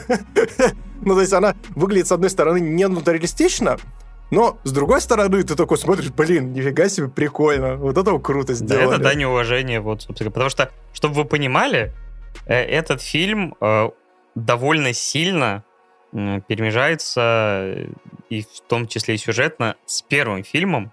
То есть, по сути, опять же, продолжая эту историю. Он чуть ли, да, он чуть ли не покадрово повторяет даже некоторые моменты. Потому что, по сути, я так понимаю, ну, а не хочется там уходить в спойлер, потому что для меня это был приятный вообще сюрприз, как и, в принципе, под конец я понял, что, может быть, это наклевывается, то, что мы увидим в конце, но, блин, такой, может, да, может, нет. Но все-таки подожду. И э, в итоге, даже не буду говорить, случилось это, не случилось, но, блин, это чисто эмоционально очень и очень было клево. Но немножко чуть-чуть... Я предлагаю здесь поставить оценку и, может быть, перейти в спойлеры, чтобы чуть проще было, потому что действительно финальный замес и финальная, финальные сцены, их, конечно, очень хочется обсудить, и они имеют огромное значение для фильма, поэтому мы, к сожалению, не можем их так выкрутить. Ладно, без тогда... плашки спойлеры.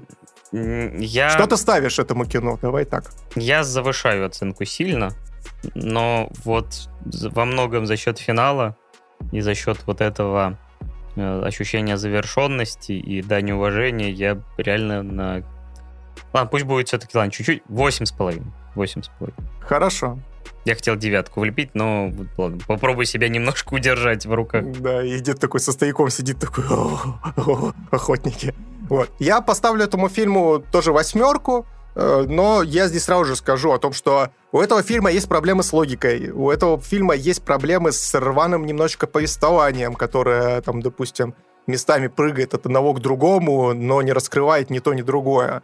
Так как это, допустим, я уже говорил про любовную линию персонажа Фина Вульфхарда с его любовным интересом. То есть она там вообще вплетена очень рвано, непонятно, как они там, какую арку проходят.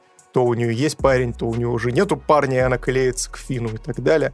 В общем, то периодически дети себя ведут ультра бесстрашно, то есть, казалось бы, э, такое чувство, как будто в, этом, в этой вселенной не существует психологических травм в принципе, то есть ты увидел страшную ебагу, а давай-ка куда-нибудь еще пойдем глубже, чтобы еще больше страшных ебак найти. Вот. Поэтому э, не ждите от него многое, но как некий ремейк, когда уважение первым охотникам за привидениями, это крутое кино, оно действительно классно и грамотно сделано. Мои аплодисменты Джейсону э, Райтману, вот, я ставлю восьмерку, как и сказал. Давай переходим в спойлеры, поэтому если вы не смотрели киношечку, то сейчас будут жирные спойлеры, которые, скажем так, конечно, желательно пережить самостоятельно. А мы, да, рекомендуем все-таки. То есть в любом случае фильм рекомендуется к просмотру на большом или не на большом экране. Решайте сами. Я не пожалел, опять же, что посмотрел, хотя история во многом достаточно камерна. Первое, что хочу обсудить, это то, что, мать его, там Оливия Уайлд, которая, по-моему, там даже, я смотрел, там в титрах не числится. Это такой, ни хрена себе, давненько Чтобы ты понимал, я сейчас сижу и судорожно скроллю, блин, каст актеров для того, чтобы ее найти. Там вот вообще супер, то есть, например, там числится в касте Сигурни Уивер, где Сигурни Уивер, в каком месте? Она упоминается? Не припомню. Она это, а у нее даже актера озвучки есть, Любовь Германова. Ты ж, чё? Где? А? Я а ты, в смысле, сцену после титров не посмотрел, что а ли? А там была сцена после титров? Да, там была сцена после титров, как раз-таки Сигарни Уивер. Факт. Я, ну, типа, я понимаю, что сейчас уже у всех, у всего подряд есть сцена после титров, но черт подери, блин. Здесь, э, как я говорил, у меня было полное ощущение законченности, во-вторых, у меня на It's something strange in a neighborhood. Who you gonna call? Ну и все это зависает моментально, и просто застывает картинка, и такой, блин, я хотел уходить из зала под эту музыку, пританцовывая. Причем, кстати, они вообще не, не эксплуатируют эту тему. Они вообще написали полностью, кажется, оригинальный саундтрек, который очень клевый, классический. Наверное, меня отсылал каким-то там старым Звездным воинам. Какие-то такие, знаешь, э, переливы музыкальные. То есть они даже не пытаются прям очень сильно. То есть вот э, они грамотно играют на ностальгии, все гармонично, то есть не пытаются вот прям как-то все только на этом, на отсылках, на этом. То есть отсылок тут тоже дофига, там кадры, наверное, в каком-то подвале тоже можно рассматривать долго. Но, блин, вот э, в этом части... И, короче, э, экран завис, э, и я ушел, типа, само собой из зала, но я даже не думал о том, чтобы остаться на сцену после титров, глянуть теперь это. А еще ну, очень... там она на самом деле не настолько важна сюжетно, то есть нам просто показывают этого персонажа и их э, дальнейшие взаимоотношения с Биллом Мюрреем. Вот, с персонажем Билла Мюррея. Но... Но это такой приятный реверанс, который очень грамотно дополняет всю ностальгическую атмосферу, которая наваливается под конец. И здесь я, кстати, с тобой соглашусь, что они вот это прям он нашел идеальную, знаешь, консистенцию вот э, стимуляции вот этого органа, отвечающего за ностальгию, когда только под концовочку он уже наваливает дань уважения к э, оригинальным там э, охотникам за привидениями, добавляя каст, естественно, в кино, и финальным вот этим вот аккордом с оригинальной темой охотников за привидениями, я прям расплылся. Я прям сел, я прям, знаешь, меня это прям даже немножко растрогало.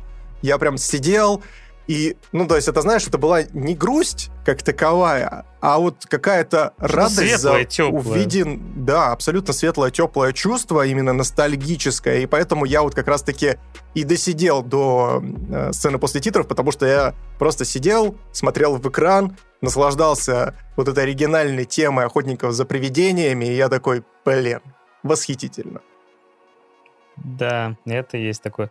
Ну, возвращаясь к актерам, вот ладно, Оливия Уайлд, там она посвятилась на экране там вот в роли главной злодейки, которая отсылает нас, опять же, к первому фильму, в котором э, Гозер, я так понимаю, и была главной злодейкой, только вселялась в э, Сигурни Уивер. Но на кой хрен они позвали Джей Кей Симмонса, чтобы он полежал в гробу, а потом сдох? На кой хрен это вообще надо было? Я вообще просто с этой темы угорнул максимально. Это такая идиотская херня. Это просто забей. То есть он реально лежит в гробу, поворачивает голову, потом, э, собственно говоря, оживает, когда восстает Гозер, он говорит, мы будем править вместе, она разрывает его напополам, и все. То есть у него экранного времени суммарно минуты Это тебе за Человека-паука, сука! Каждый пополам. Нахера ты Тома Холланда раздианонил? Мудак старый, пошел вон Да, и вот там же, опять же, эти же псы из первой части. И очень странная, конечно, часть, что чтобы вызвать этого э, привратника-ключник должны соединиться. Я уже не помню, в оригинале по тоже это было, но здесь чуть больше шуток про это. Э, да, пока мы не протились, мы же вот это вот самое. Ага, да, было дело. Причем мне понравился этот момент, когда они, знаешь, это в них вселились э, в э, мать семейства и непосредственно в учителя вот эти собаки сутулые. Они встречаются где-то на какой-то пустоши, он лежит, у него цветочек. Она превращается в женщину, срывает с себя одежду, под которым образуется шикарное вечернее золотое платье, а наш учитель, блядь, остается просто лохмотья. Я такой, блядь. Я тоже думал, что он превратится сейчас, типа, в какой-то фраг, э, э, типа, будет. Не! Так вот тебе цветочек, она его сжирает и шпили-вили. Да, я причем, я причем до победного сижу, я до победного сижу и думаю, как, да, ну, оденься ты во фрак, я не знаю, уже подходит вот к этому э, алтарю, я такой, ну вот сейчас вот он сто процентов там во что-то переоденется. Не, ни хера, он так остается в лохмотьях, блядь. Да, и после этого, вот после призвания Гозера идет, собственно говоря, вот э, погоня на до этого а, не, я, я вот что хотел обсудить. Это, конечно, сцена в Волмарте.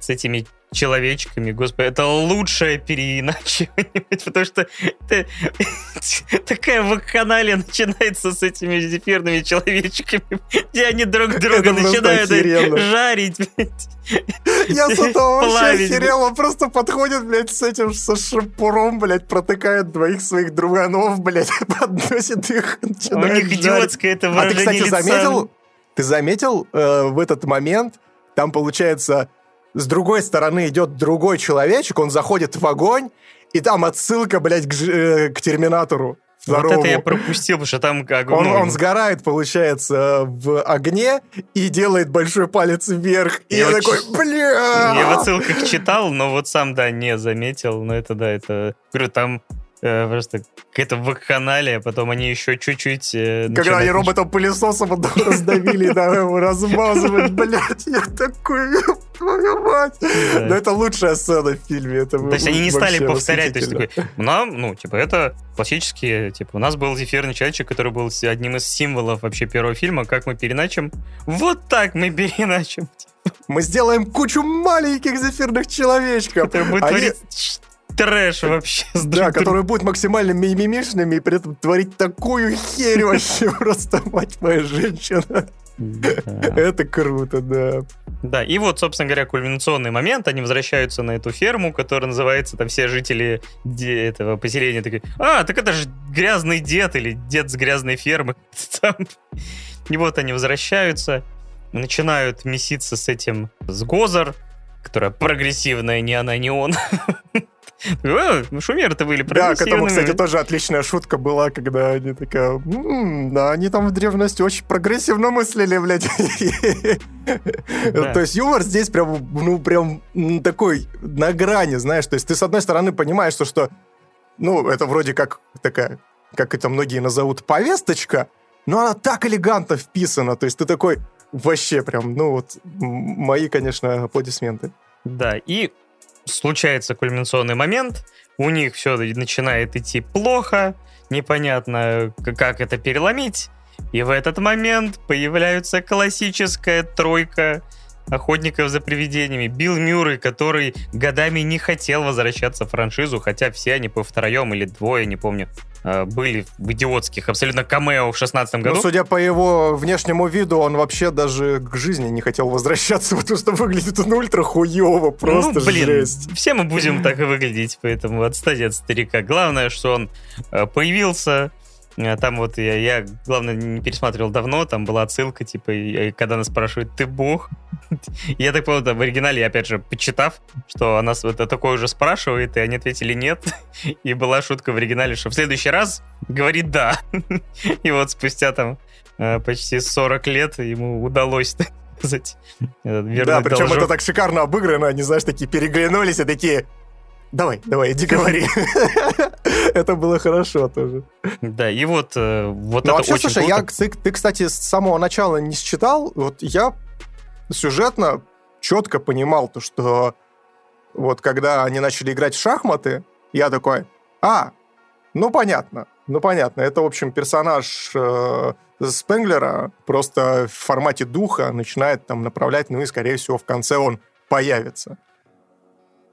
Поэтому я был, в принципе, к этому готов и, в принципе, ждал этого момента, но, опять же, когда они появились, меня захлестнула волна просто ностальгическая, и я уже переставал что-либо соображать вообще, что там происходит, хотя, конечно... У тебя зал как-то отреагировал?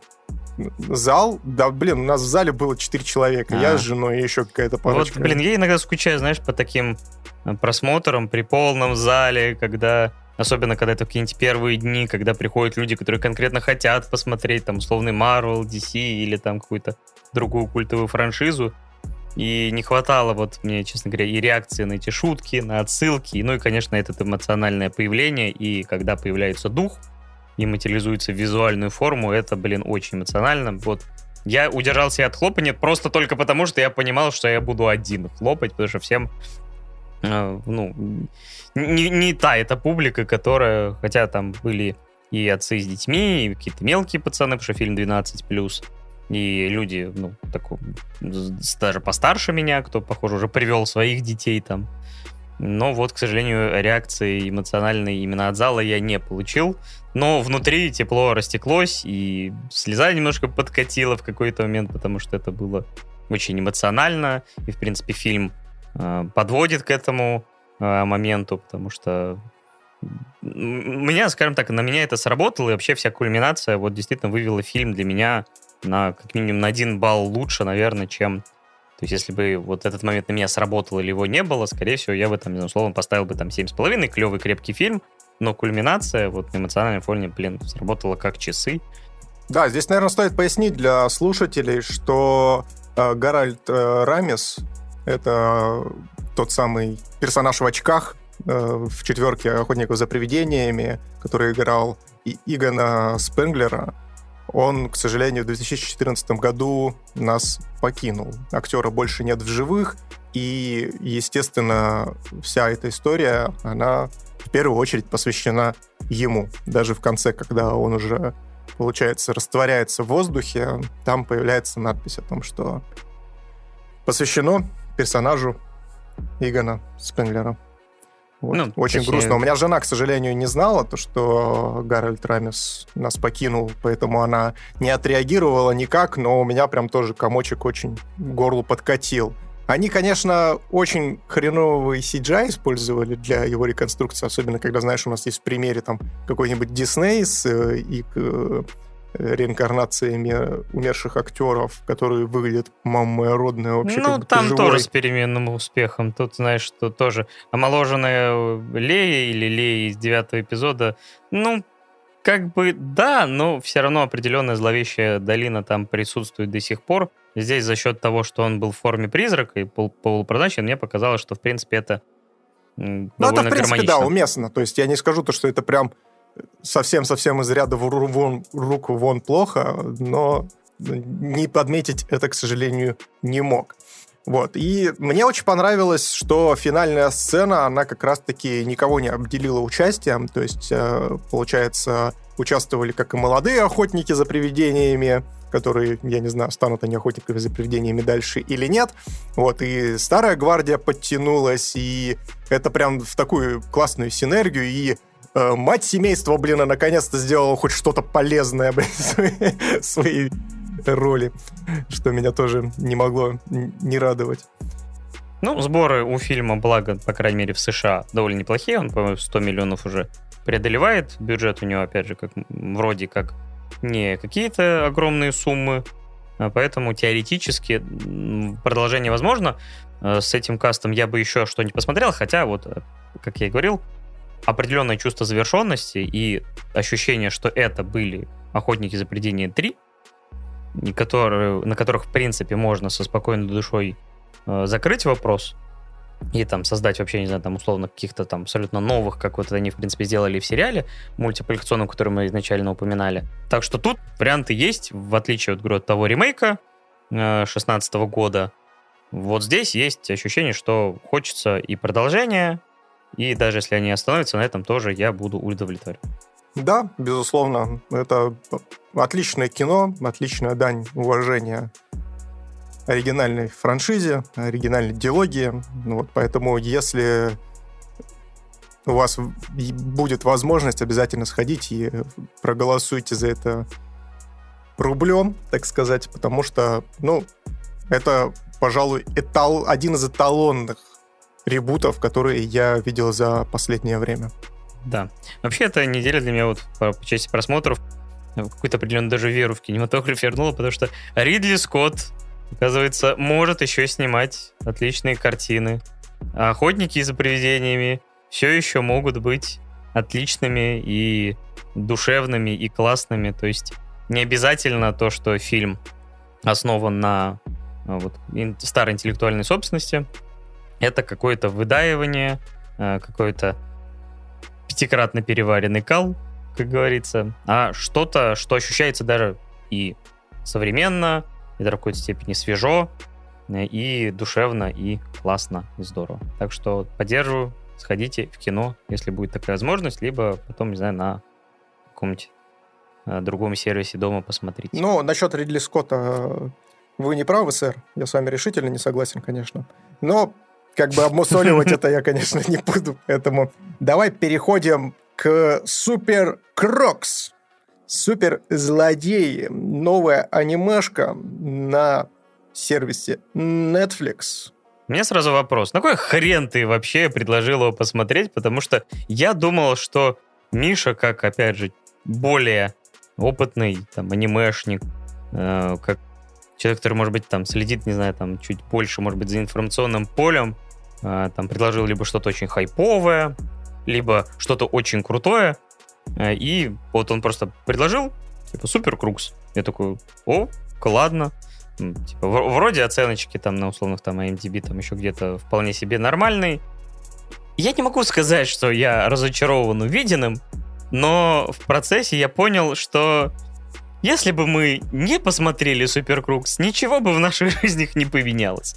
Почему ты решил выбрать этот ну, сериал? У нас состоялся с тобой после предыдущего подкаста да, кто не знает, деды, блин, настолько живут своим подкастом и не могут остановиться после его записи, что еще примерно на час мы там, блин, диалогов написываем. Ну, да. это преимущественно технические всякие истории связанные. Ну и планирование, что мы будем дальше смотреть. И вот, да, возникла идея да. посмотреть И Паша такой говорит, слушай, что-то мы давненько ну, не берем какие-то более современные тайтлы, то есть очень много всякого сейчас крутого и классного выходит в рамках аниме, которое мы, естественно, пропускаем. А так как наша аудитория на основных эпизодах нашего подкаста голосует рублем за что-то более-менее старенькое, то мы пропускаем вокруг себя, ну, мимо себя огромный пласт того, что можно было бы обсудить.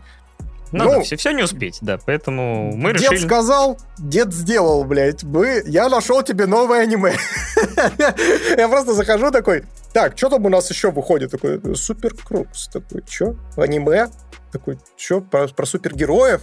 Про суперзлодеев? Что? Про ограбление?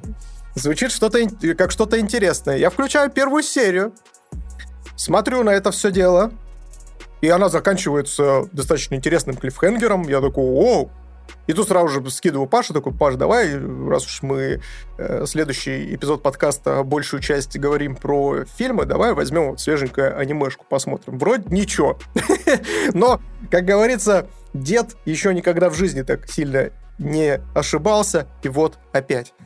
Ну, слушай, смотри, я когда еще смотрел, там просто когда заходишь, например, на тот же самый IMDb, то там есть такая история, что тебе очень часто показывают рейтинг, то есть когда вот там, э, то есть общий рейтинг вверху, а чуть пониже у тебя очень часто вылезает э, оценка отдельных эпизодов, э, причем зачастую там первого и последнего, не знаю, то есть вот, да, например, Most Recent, то есть э, самый последний эпизод, и, например, там самая высокая оценка, или там первый. И, например, когда я смотрю Суперкруг зашел, то у первого эпизода 7,8, а у последнего эпизода 8,9. А на тот момент, когда ты предложил, у последнего эпизода вообще было 9,2. Возможно, это связано с тем, что это далеко не самый популярный сериал, чтобы ты понимал. На MDB он занимает по популярности 349 место, а на, собственно, My Anime List у него рейтинг популярности 4395. Поэтому это максимально не хайповая история. Хотя, конечно, определенные маркеры, которые меня привлекли, здесь есть. Например, я... Э, я думал, смотр... ты скажешь то, что в Netflix добавили новую функцию. Ты такой заходишь, э, открываешь себе сериальчик, а там снизу такая это говно, не смотрите это. Нет, такого там нету. Если бы там такая была кнопка, мне кажется, половина проектов Netflix были бы с такой штукой. Ну, это ладно. Это, знаешь, заходишь, заходишь в сам Netflix, там, это приложение говно. Выключи, уйди отсюда. Вот.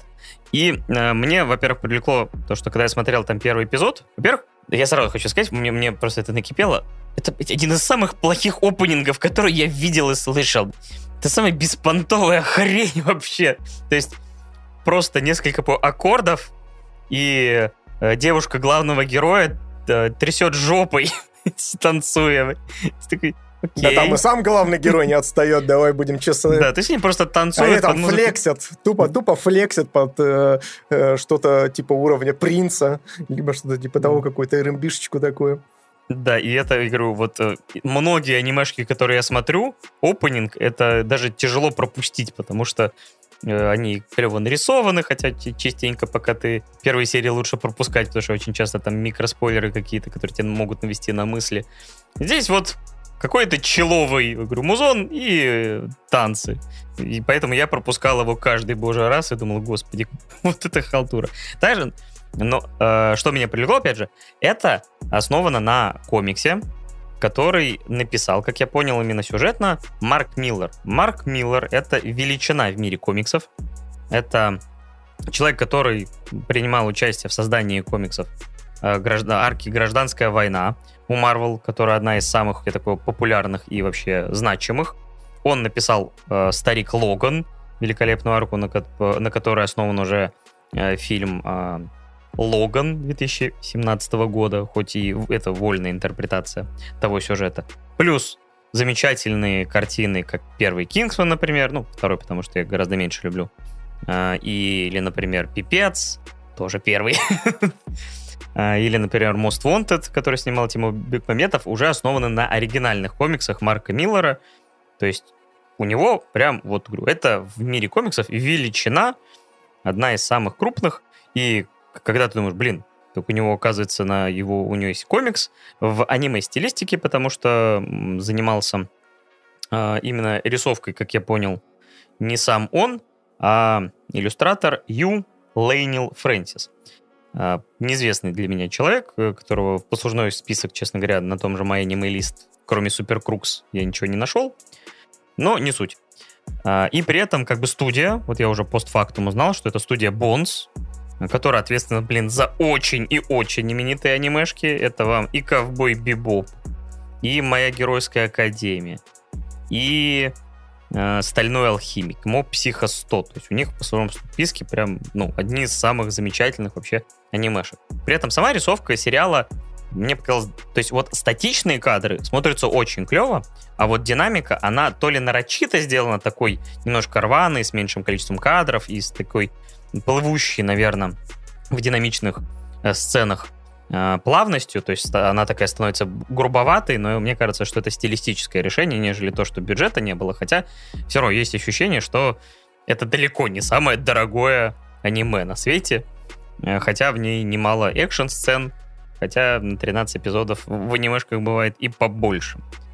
И вот, э, ну и плюс, я так понял, там еще одни из э, то ли режиссер, то ли кто-то занимался еще там аниме Carol Tuesday, которое там Гигук очень нахваливал, хотя оно посвящено музыке, но вот по стилистике, я так понял, очень-очень похожие анимешки. Но в целом перед нами супергеройские 11 друзей Оушена.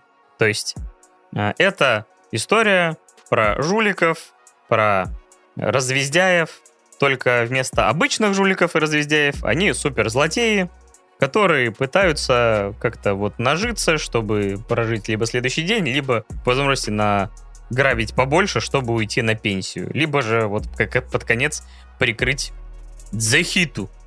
Дзехит, э, злодей, который там легендарный в конечном итоге. Жара! Да. Слава богу, не красная. Спасибо хоть на этом. Да, у нас была красная нотис, нам красный нотис. Русский, do you speak it? Красная нотис. Красная нотис мисс Сампай, пожалуйста. Вот, и вот э, такая концепция. Единственное, я еще вспоминаю первую серию. Она еще выделяется, потому что это, по сути, флешбэк. А, потому что если мы до этого э, большую часть времени смотрим за одним, э, когда уже этот Джонни Болт. Кстати, не помню, Болт это его настоящая фамилия или это кличка? Не, это кличка. То, что он так-то Электробуй Вообще, да, с озвучкой тоже у меня связано немало, потому что так как все действие происходит в США, персонажи, ну, как во многих, конечно, анимешках, у них западная внешность, но э, так как это все-таки был сделан проект непосредственно такой, в Японии, то есть это никакой не Амари, Америмы, а именно японская анимация, но при этом вот смотреть на таких персонажей и в таком сеттинге, и с японской озвучкой кажется, что это вот просто американский мультик, сделанный в стилистике японской анимации, только озвучен на японском. Поэтому все эти, то есть я смотрел в оригинале субтитрами, все эти хай, ну, вот эти Бака, Бакеру, оно очень контрастирует с персонажами и условиями, в которых они пребывают, там, Сан-Франциско, там, или еще что-то. Поэтому мне не прекращался диссонанс. На самом деле, наверное, надо было любительскую озвучку, наверное, найти, даже русскую, это было бы даже, по крайней мере, лучше. Потому что я переключился на английский, но мне не понравился, как там просто отыгрывают актеры, поэтому переключился обратно на оригинал и жил в этой вселенной противоречий. Ты как смотрел в итоге? Я смотрел с озвучкой, потому что я тоже у меня был дикий рассинхрон мозга, э, когда я смотрел в оригинале, потому что, ну, действительно, японцы, ну, то есть американский сеттинг и японская озвучка, ну, прям очень сильно диссонируют друг с другом. Даже больше, чем английский язык э, в мультсериале «Бэк», который был такой Да, вот есть, вот, вот это обратная история. Кстати, над «Бэком», я так понял, режиссер там чуть-чуть тоже работал. То есть, на самом деле, даже вот что-то в стилистике от Бека, вот мне показалось, что вот, вот в ту сторону э, все, все это выглядит, как вот какой-то референс. Я бы назвал это немножко по-другому. То есть это больше похоже, наверное, на стилистику неуязвимого. И, скорее всего, этот сериал, он вышел на Netflix как раз-таки в угоду популярности неуязвимого, который в этом году, ну, скажем так, словил неплохо хайпа так. Вот, насколько это заслуженно, незаслуженно, я думаю, мы как-нибудь обсудим с тобой. Вот, потому что у меня очень смешанные чувства по, насчет этого сериала. Да, мне кажется, к неуязвимому мы вернемся в итогах года, потому что, как, опять же, да, можно там спорить о качестве и заслуженности, но как знаковое э, вообще произведение в этом году и как что-то хайповое это было... Так что нам надо вести какую-нибудь рубрику, типа, самое знаковое или самое хайповое, ну, потому что вот неуязвимый будет явно там. Супер Крукс, возможно, да, действительно, выходил на Netflix с, с этой позиции. То есть, ну, само собой, рисовали они заранее, поэтому, то есть, анимация не появляется по мановению ока. Э, мне кажется, возможно, это даже еще и а, причина появления пацанов и популярности их. Запустили вообще эту волну, потому что, мне кажется, вот а, появились пацаны, а, Amazon решили обратить внимание на первоисточник, собственно говоря, неуязвимого, и Amazon, получается, два проекта в определенной степени в похожей стилистике сделали. И вот э, Super Crux тоже выглядит как вот проект, как будто бы под влиянием пацанов сделан. Поэтому мне кажется, что даже это. Хотя, э, в принципе, неуязвимый и Super Crux, наверное, даже побольше имеет общего, чем с пацанами, но вот это так. Ну да, то есть ты, когда начинаешь это все дело смотреть, особенно после первой серии, ты ждешь от э, Супер Крукс, суперзлодеев, ты ждешь как и от пацанов, так и от э, неуязвимого. Пацанов, наверное, больше, да, некоторой деконструкции жанра, потому что, опять же, здесь рассказывается про суперзлодеев и как они пытаются выжить в эпоху супергероев, когда все топовые чуваки воюют в другую сторону, а ты пытаешься им как-то противостоять. И, казалось бы, из этого можно было сделать столько всего интересного, столько всего необычного, нестандартного, но по факту мы получили какую-то жалкую пародию на один из друзей Оушена, как Паша сказал, только со сверхспособностями. И это настолько разочаровывающе, конечно, для меня было, то, что я к 12 серии уже досматривал через силу. Ну, то есть, потому что, с одной стороны, конечно, меня порадовало, что здесь есть очень классные идентичности и очень интересные, казалось бы, злодеи, ну, которые выступают здесь главными героями. Ну и среди супергероев тоже есть неплохие концепции. Но они дальше концепции никуда не идут, и это очень жалко. Здесь, я думаю, можно, наверное, со спойлерами, Паша, обсуждать, потому что да, запросто. Вот, поэтому, если вы хотели бы посмотреть Супер Крукс, конечно, вы можете это сделать, но я не скажу то, что... Э, ну, я не советую, опять же, это аниме для просмотра, потому что, ну, оно очень поверхностное, оно очень тривиальное, оно идиотско глупое, в своем сюжете, и поэтому ну, тратить на него время, когда есть другие тайтлы, которые на голову, да даже на две, на три головы выше, да тот же самый неуязвимый, блин, на, э, на две головы выше этого сериала, то, ну, смотрите сами, ребят. Поэтому мы просто сэкономили вам время, потратив свое. Спасибо дедам за лишние когда нам осталось жить совсем немного, мы тратим время на всякую хуйню. Понимаю. Да. Говоря про вообще спойлерную часть, то по сути для меня сериал это условно там 3-4 сцены, а, которые соединены там какой-то минимальной подготовкой, какой-то планом, который периодически даже не озвучивается, и нарочито, когда они собираются озвучивать план, идет поезд, или Периодически не озвучивают, они вообще, ну, то есть каждый раз, когда он пытается Ну, финальное говорить... дело, по-моему, а все-таки хоть как-то Нет, в общих чертах. нифига, там, когда он тоже говорит, у меня есть план, он говорит, ты расскажешь план? Он начинает говорить, и в этот момент обурбается звук. То есть он открывает рот, но нам ничего не повествует. Возможно, они хотели просто интригу какую-то э, сделать. Ну да, но опять же, в отличие Вопрос в том, то, что там такие планы, блин, идиотские максимально. Такие, ну то есть, это реально там сколько их там человек было, семь, да? Семь дебилов э, идут э, грабить казино, например. Или семь дебилов идут грабить главного э, злодея всея Америка, блин. Не, их 8. И, и, и, и плана у них практически никакого нет. То есть они больше импровизируют, чем полагаются на какой-то, знаешь, mind game. И вот меня это настолько разочаровало, что я аж под конец чуть ли не плевался в монитор, конечно. Да, я вот не совсем понял, откуда у последней серии типа сильно выше оценка, чем другая, потому что мне казалось, что ну, на фоне остального, может быть, это более продуманно, и там есть все-таки какой-никакой твист, хоть он и читается довольно легко, если ты маломальски насмотренный. Но, возможно, да, люди, которые вот включили Супер Крукс, им, ох, нифига себе, вот это поворот, вот это разворот.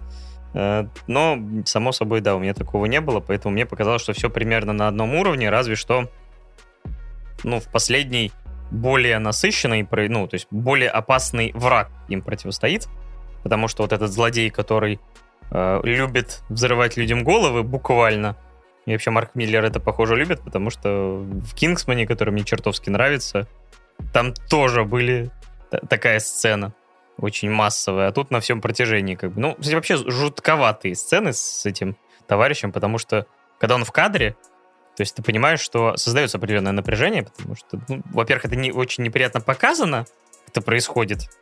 Во-вторых, вот э, ты ощущаешь, что люди, которые находятся с ним в одном помещении, они вот явно его боятся, потому что вот он может разозлиться на ровном месте, потому что он психованный психопат масло масляное. И вот может. Но дальше вот этого ощущения, какой-то глубины, какой-то проработки вот этого злодея все равно не ощущаешь. То есть, опять же, там есть Приториан, который ну, тоже на базе, типа, злодей, супергерой, который на самом деле работает на злодея, его вот эту сеть злодейскую. То есть, опять же, прикольная концепция, но по факту не то чтобы сильно как-то глубоко, глубоко это копается. Хотя, слушай, хотя мне его герой очень понравился в рамках своей концепции, то есть там, получается, у него какая суперсила, он даже, ну, то есть у него набор суперсил, которые рандомно проявляются в разные моменты. То есть это, знаете, как будто бы он монетку подкидывает, типа, какая у меня способность будет сегодня? И он такой, так, я могу пересосать целый пляж с членами. Такой, отличная суперспособность, я пошел. Шучу. Такого нету. Потому что он отмороженный придурок, который э, вообще, даже будучи супер этим добряком, э, не знаю, там, людей запросто может пустить э, в разделоч... на разделочную доску и там порезать их каким-то лазерным зрением, как, собственно говоря, это делал, например, там тот же самый Homelander. Homelander, да, потому что тут название, это все как бы, само собой, это очередная вариация Лиги Справедливости, тут это союз, там что-то там, Union of Justice или что-то в этом духе со своим Суперменом-утопистом, с какими-то своими копиями других персонажей, хотя есть как бы более-менее оригинальные. И вот, например, да, есть, например, персонаж Гладиатора, который сначала ловит их, но они его шантажируют и заставляют его отправиться с ним на финальное ограбление, потому что они, во-первых, грабят этого главного злодея, и, во-вторых, у него будет возможность поквитаться с Приторианом, который оставил, ну, такой негативный, негативную тень кинул на всех супергероев. Это да. Но в целом, говорю, для меня это было просто вот Э, сцена э, прикольная относительно, когда еще развездяйская, то есть этот Джонни только вышел из тюрьмы, на сверхохраняемый, и чуть ли не на следующий день решил заработать деньжат, чтобы купить там подарок своей девушке, которого ждала там. Хотя он там на полгода сел или еще что-то, или на год, то есть ненадолго. За какую-то мелочевку там сел. И он почти сразу же отправляется грабить э, там ювелирки с тремя другими идиотами. У них довольно долгое и длительное, то есть, опять же, странный план, который не, вообще, кажется, не очень предполагал нормальные пути отхода, поэтому они катаются по Сан-Франциско по несколько серий. Да, mm. чтобы вы понимали, у них план заключается лишь только в том, что они грабят сразу же 10, допустим, ювелирок с э, промежутком в 2 минуты. И все, это весь план.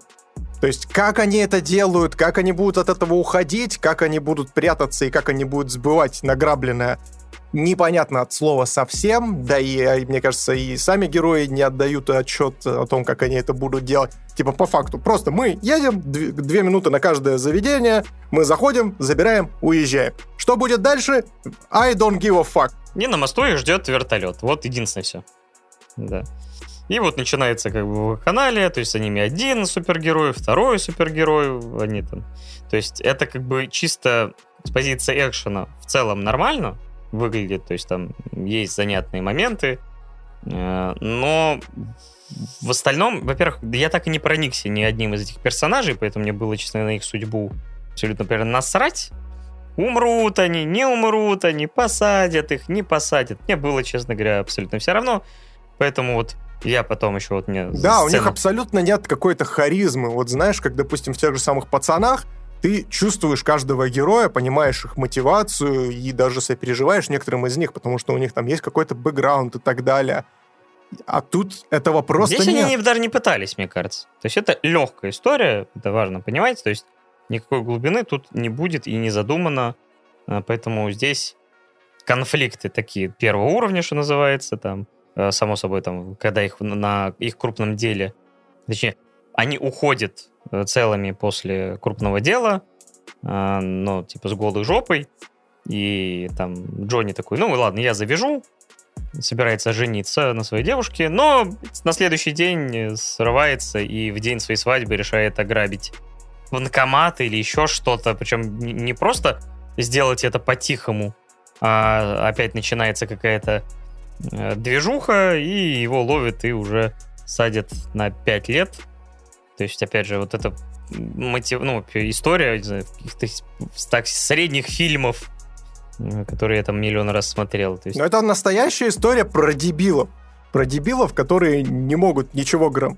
Да, ни на чем не учатся, никак не развиваются на протяжении всего повествования. Мы здесь, кстати, еще перескочили через первую серию. Первая серия вот мне понравилась. Она задала тон такой, ну, вот как раз-таки вот этот деконструированный, который Я, кстати, это в я ожидал не почувствовал даже.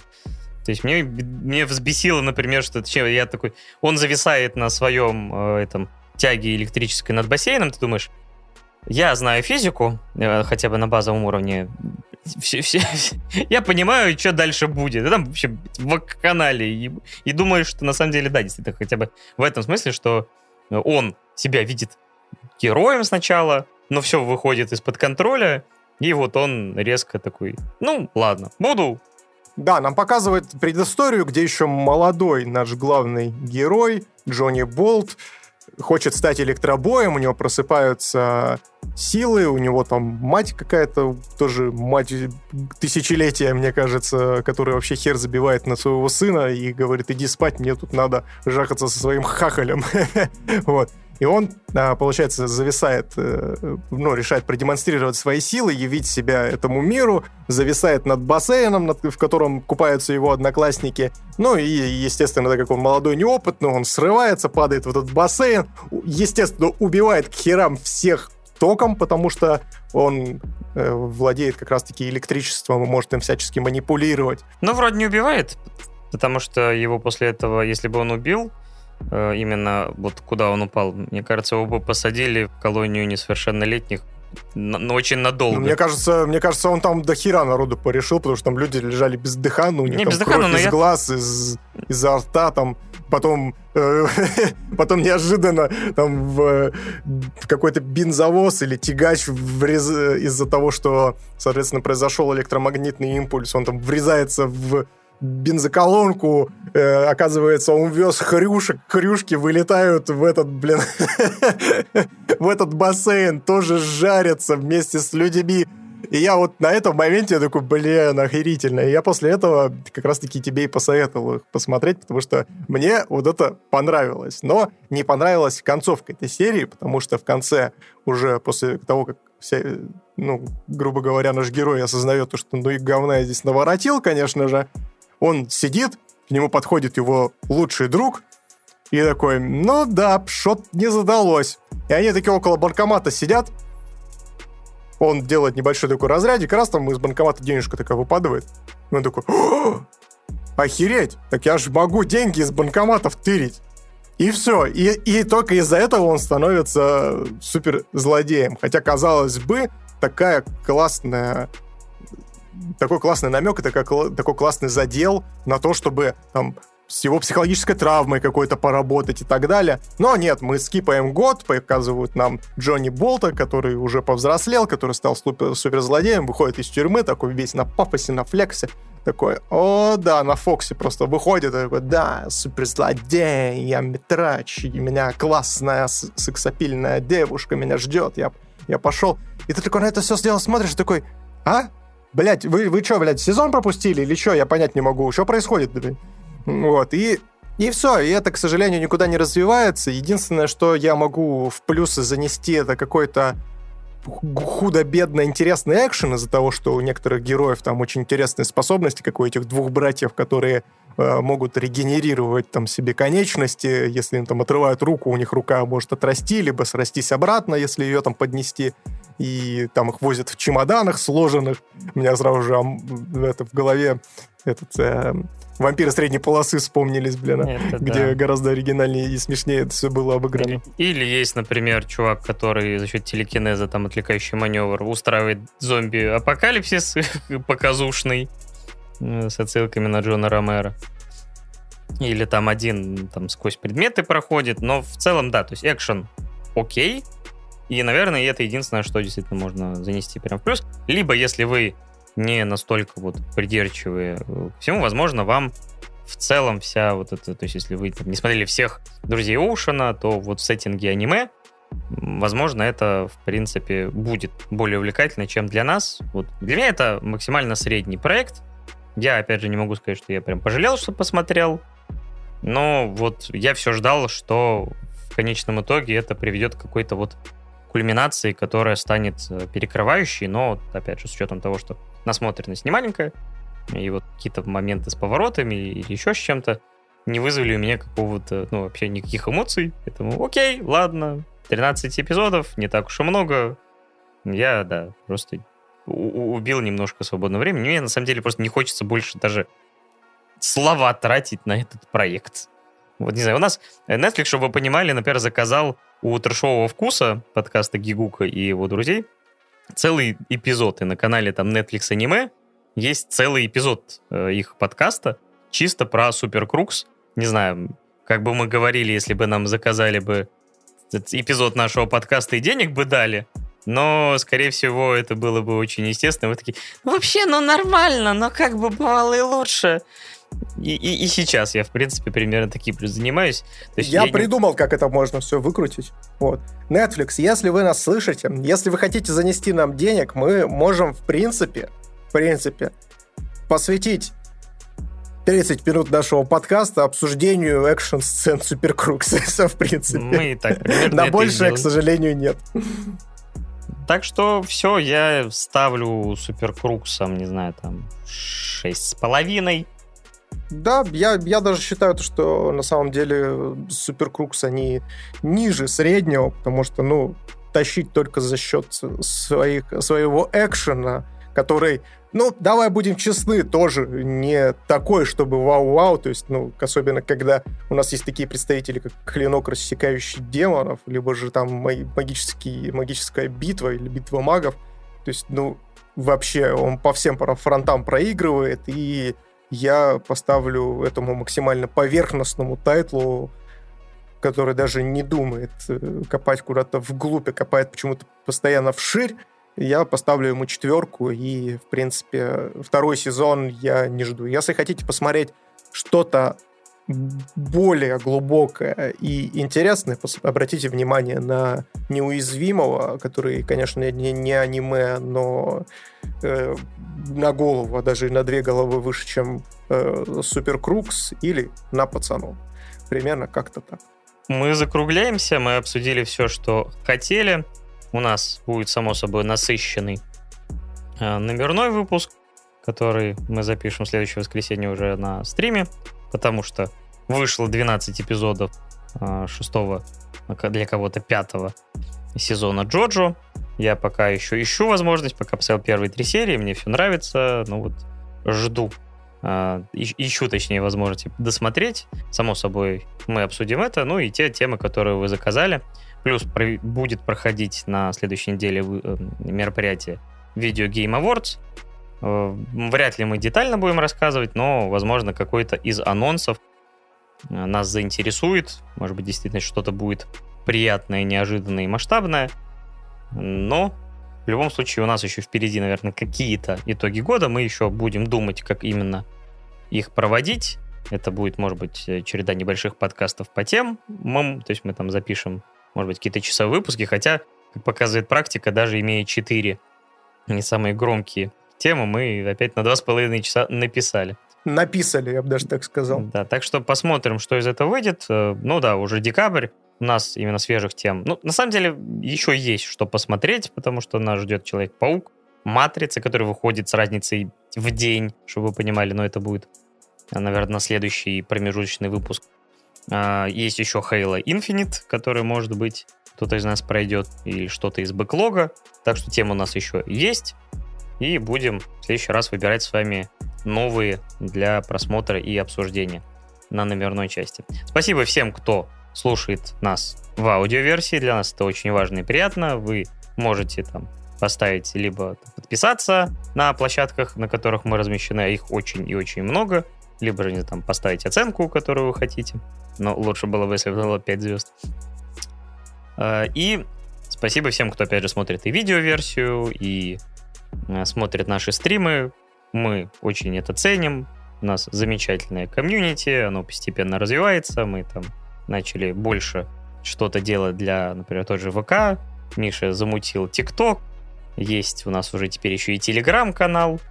Так что... Где который, будет... который я создал как свою персональную тюрьму и сижу там один, блядь. Даже второй дед не добавился. Что происходит вообще? Подпишитесь Значит, там 4 человека. Что ты врешь? Так что мы развиваемся с вашей помощью. Так что спасибо большое за поддержку. Да, спасибо еще всем огромное, ребят. Я вас всех от души обнимаю, приподнимаю. Вы все классненькие. А с вами были Миш Попов, также известный как Майкл Рэббит, и Паша Беляев, также известный как Рекрут 3 девятки. Всем счастливо, всего хорошего и помните, 2D-деды лучше, чем 3D. Пока-пока. Пока-пока.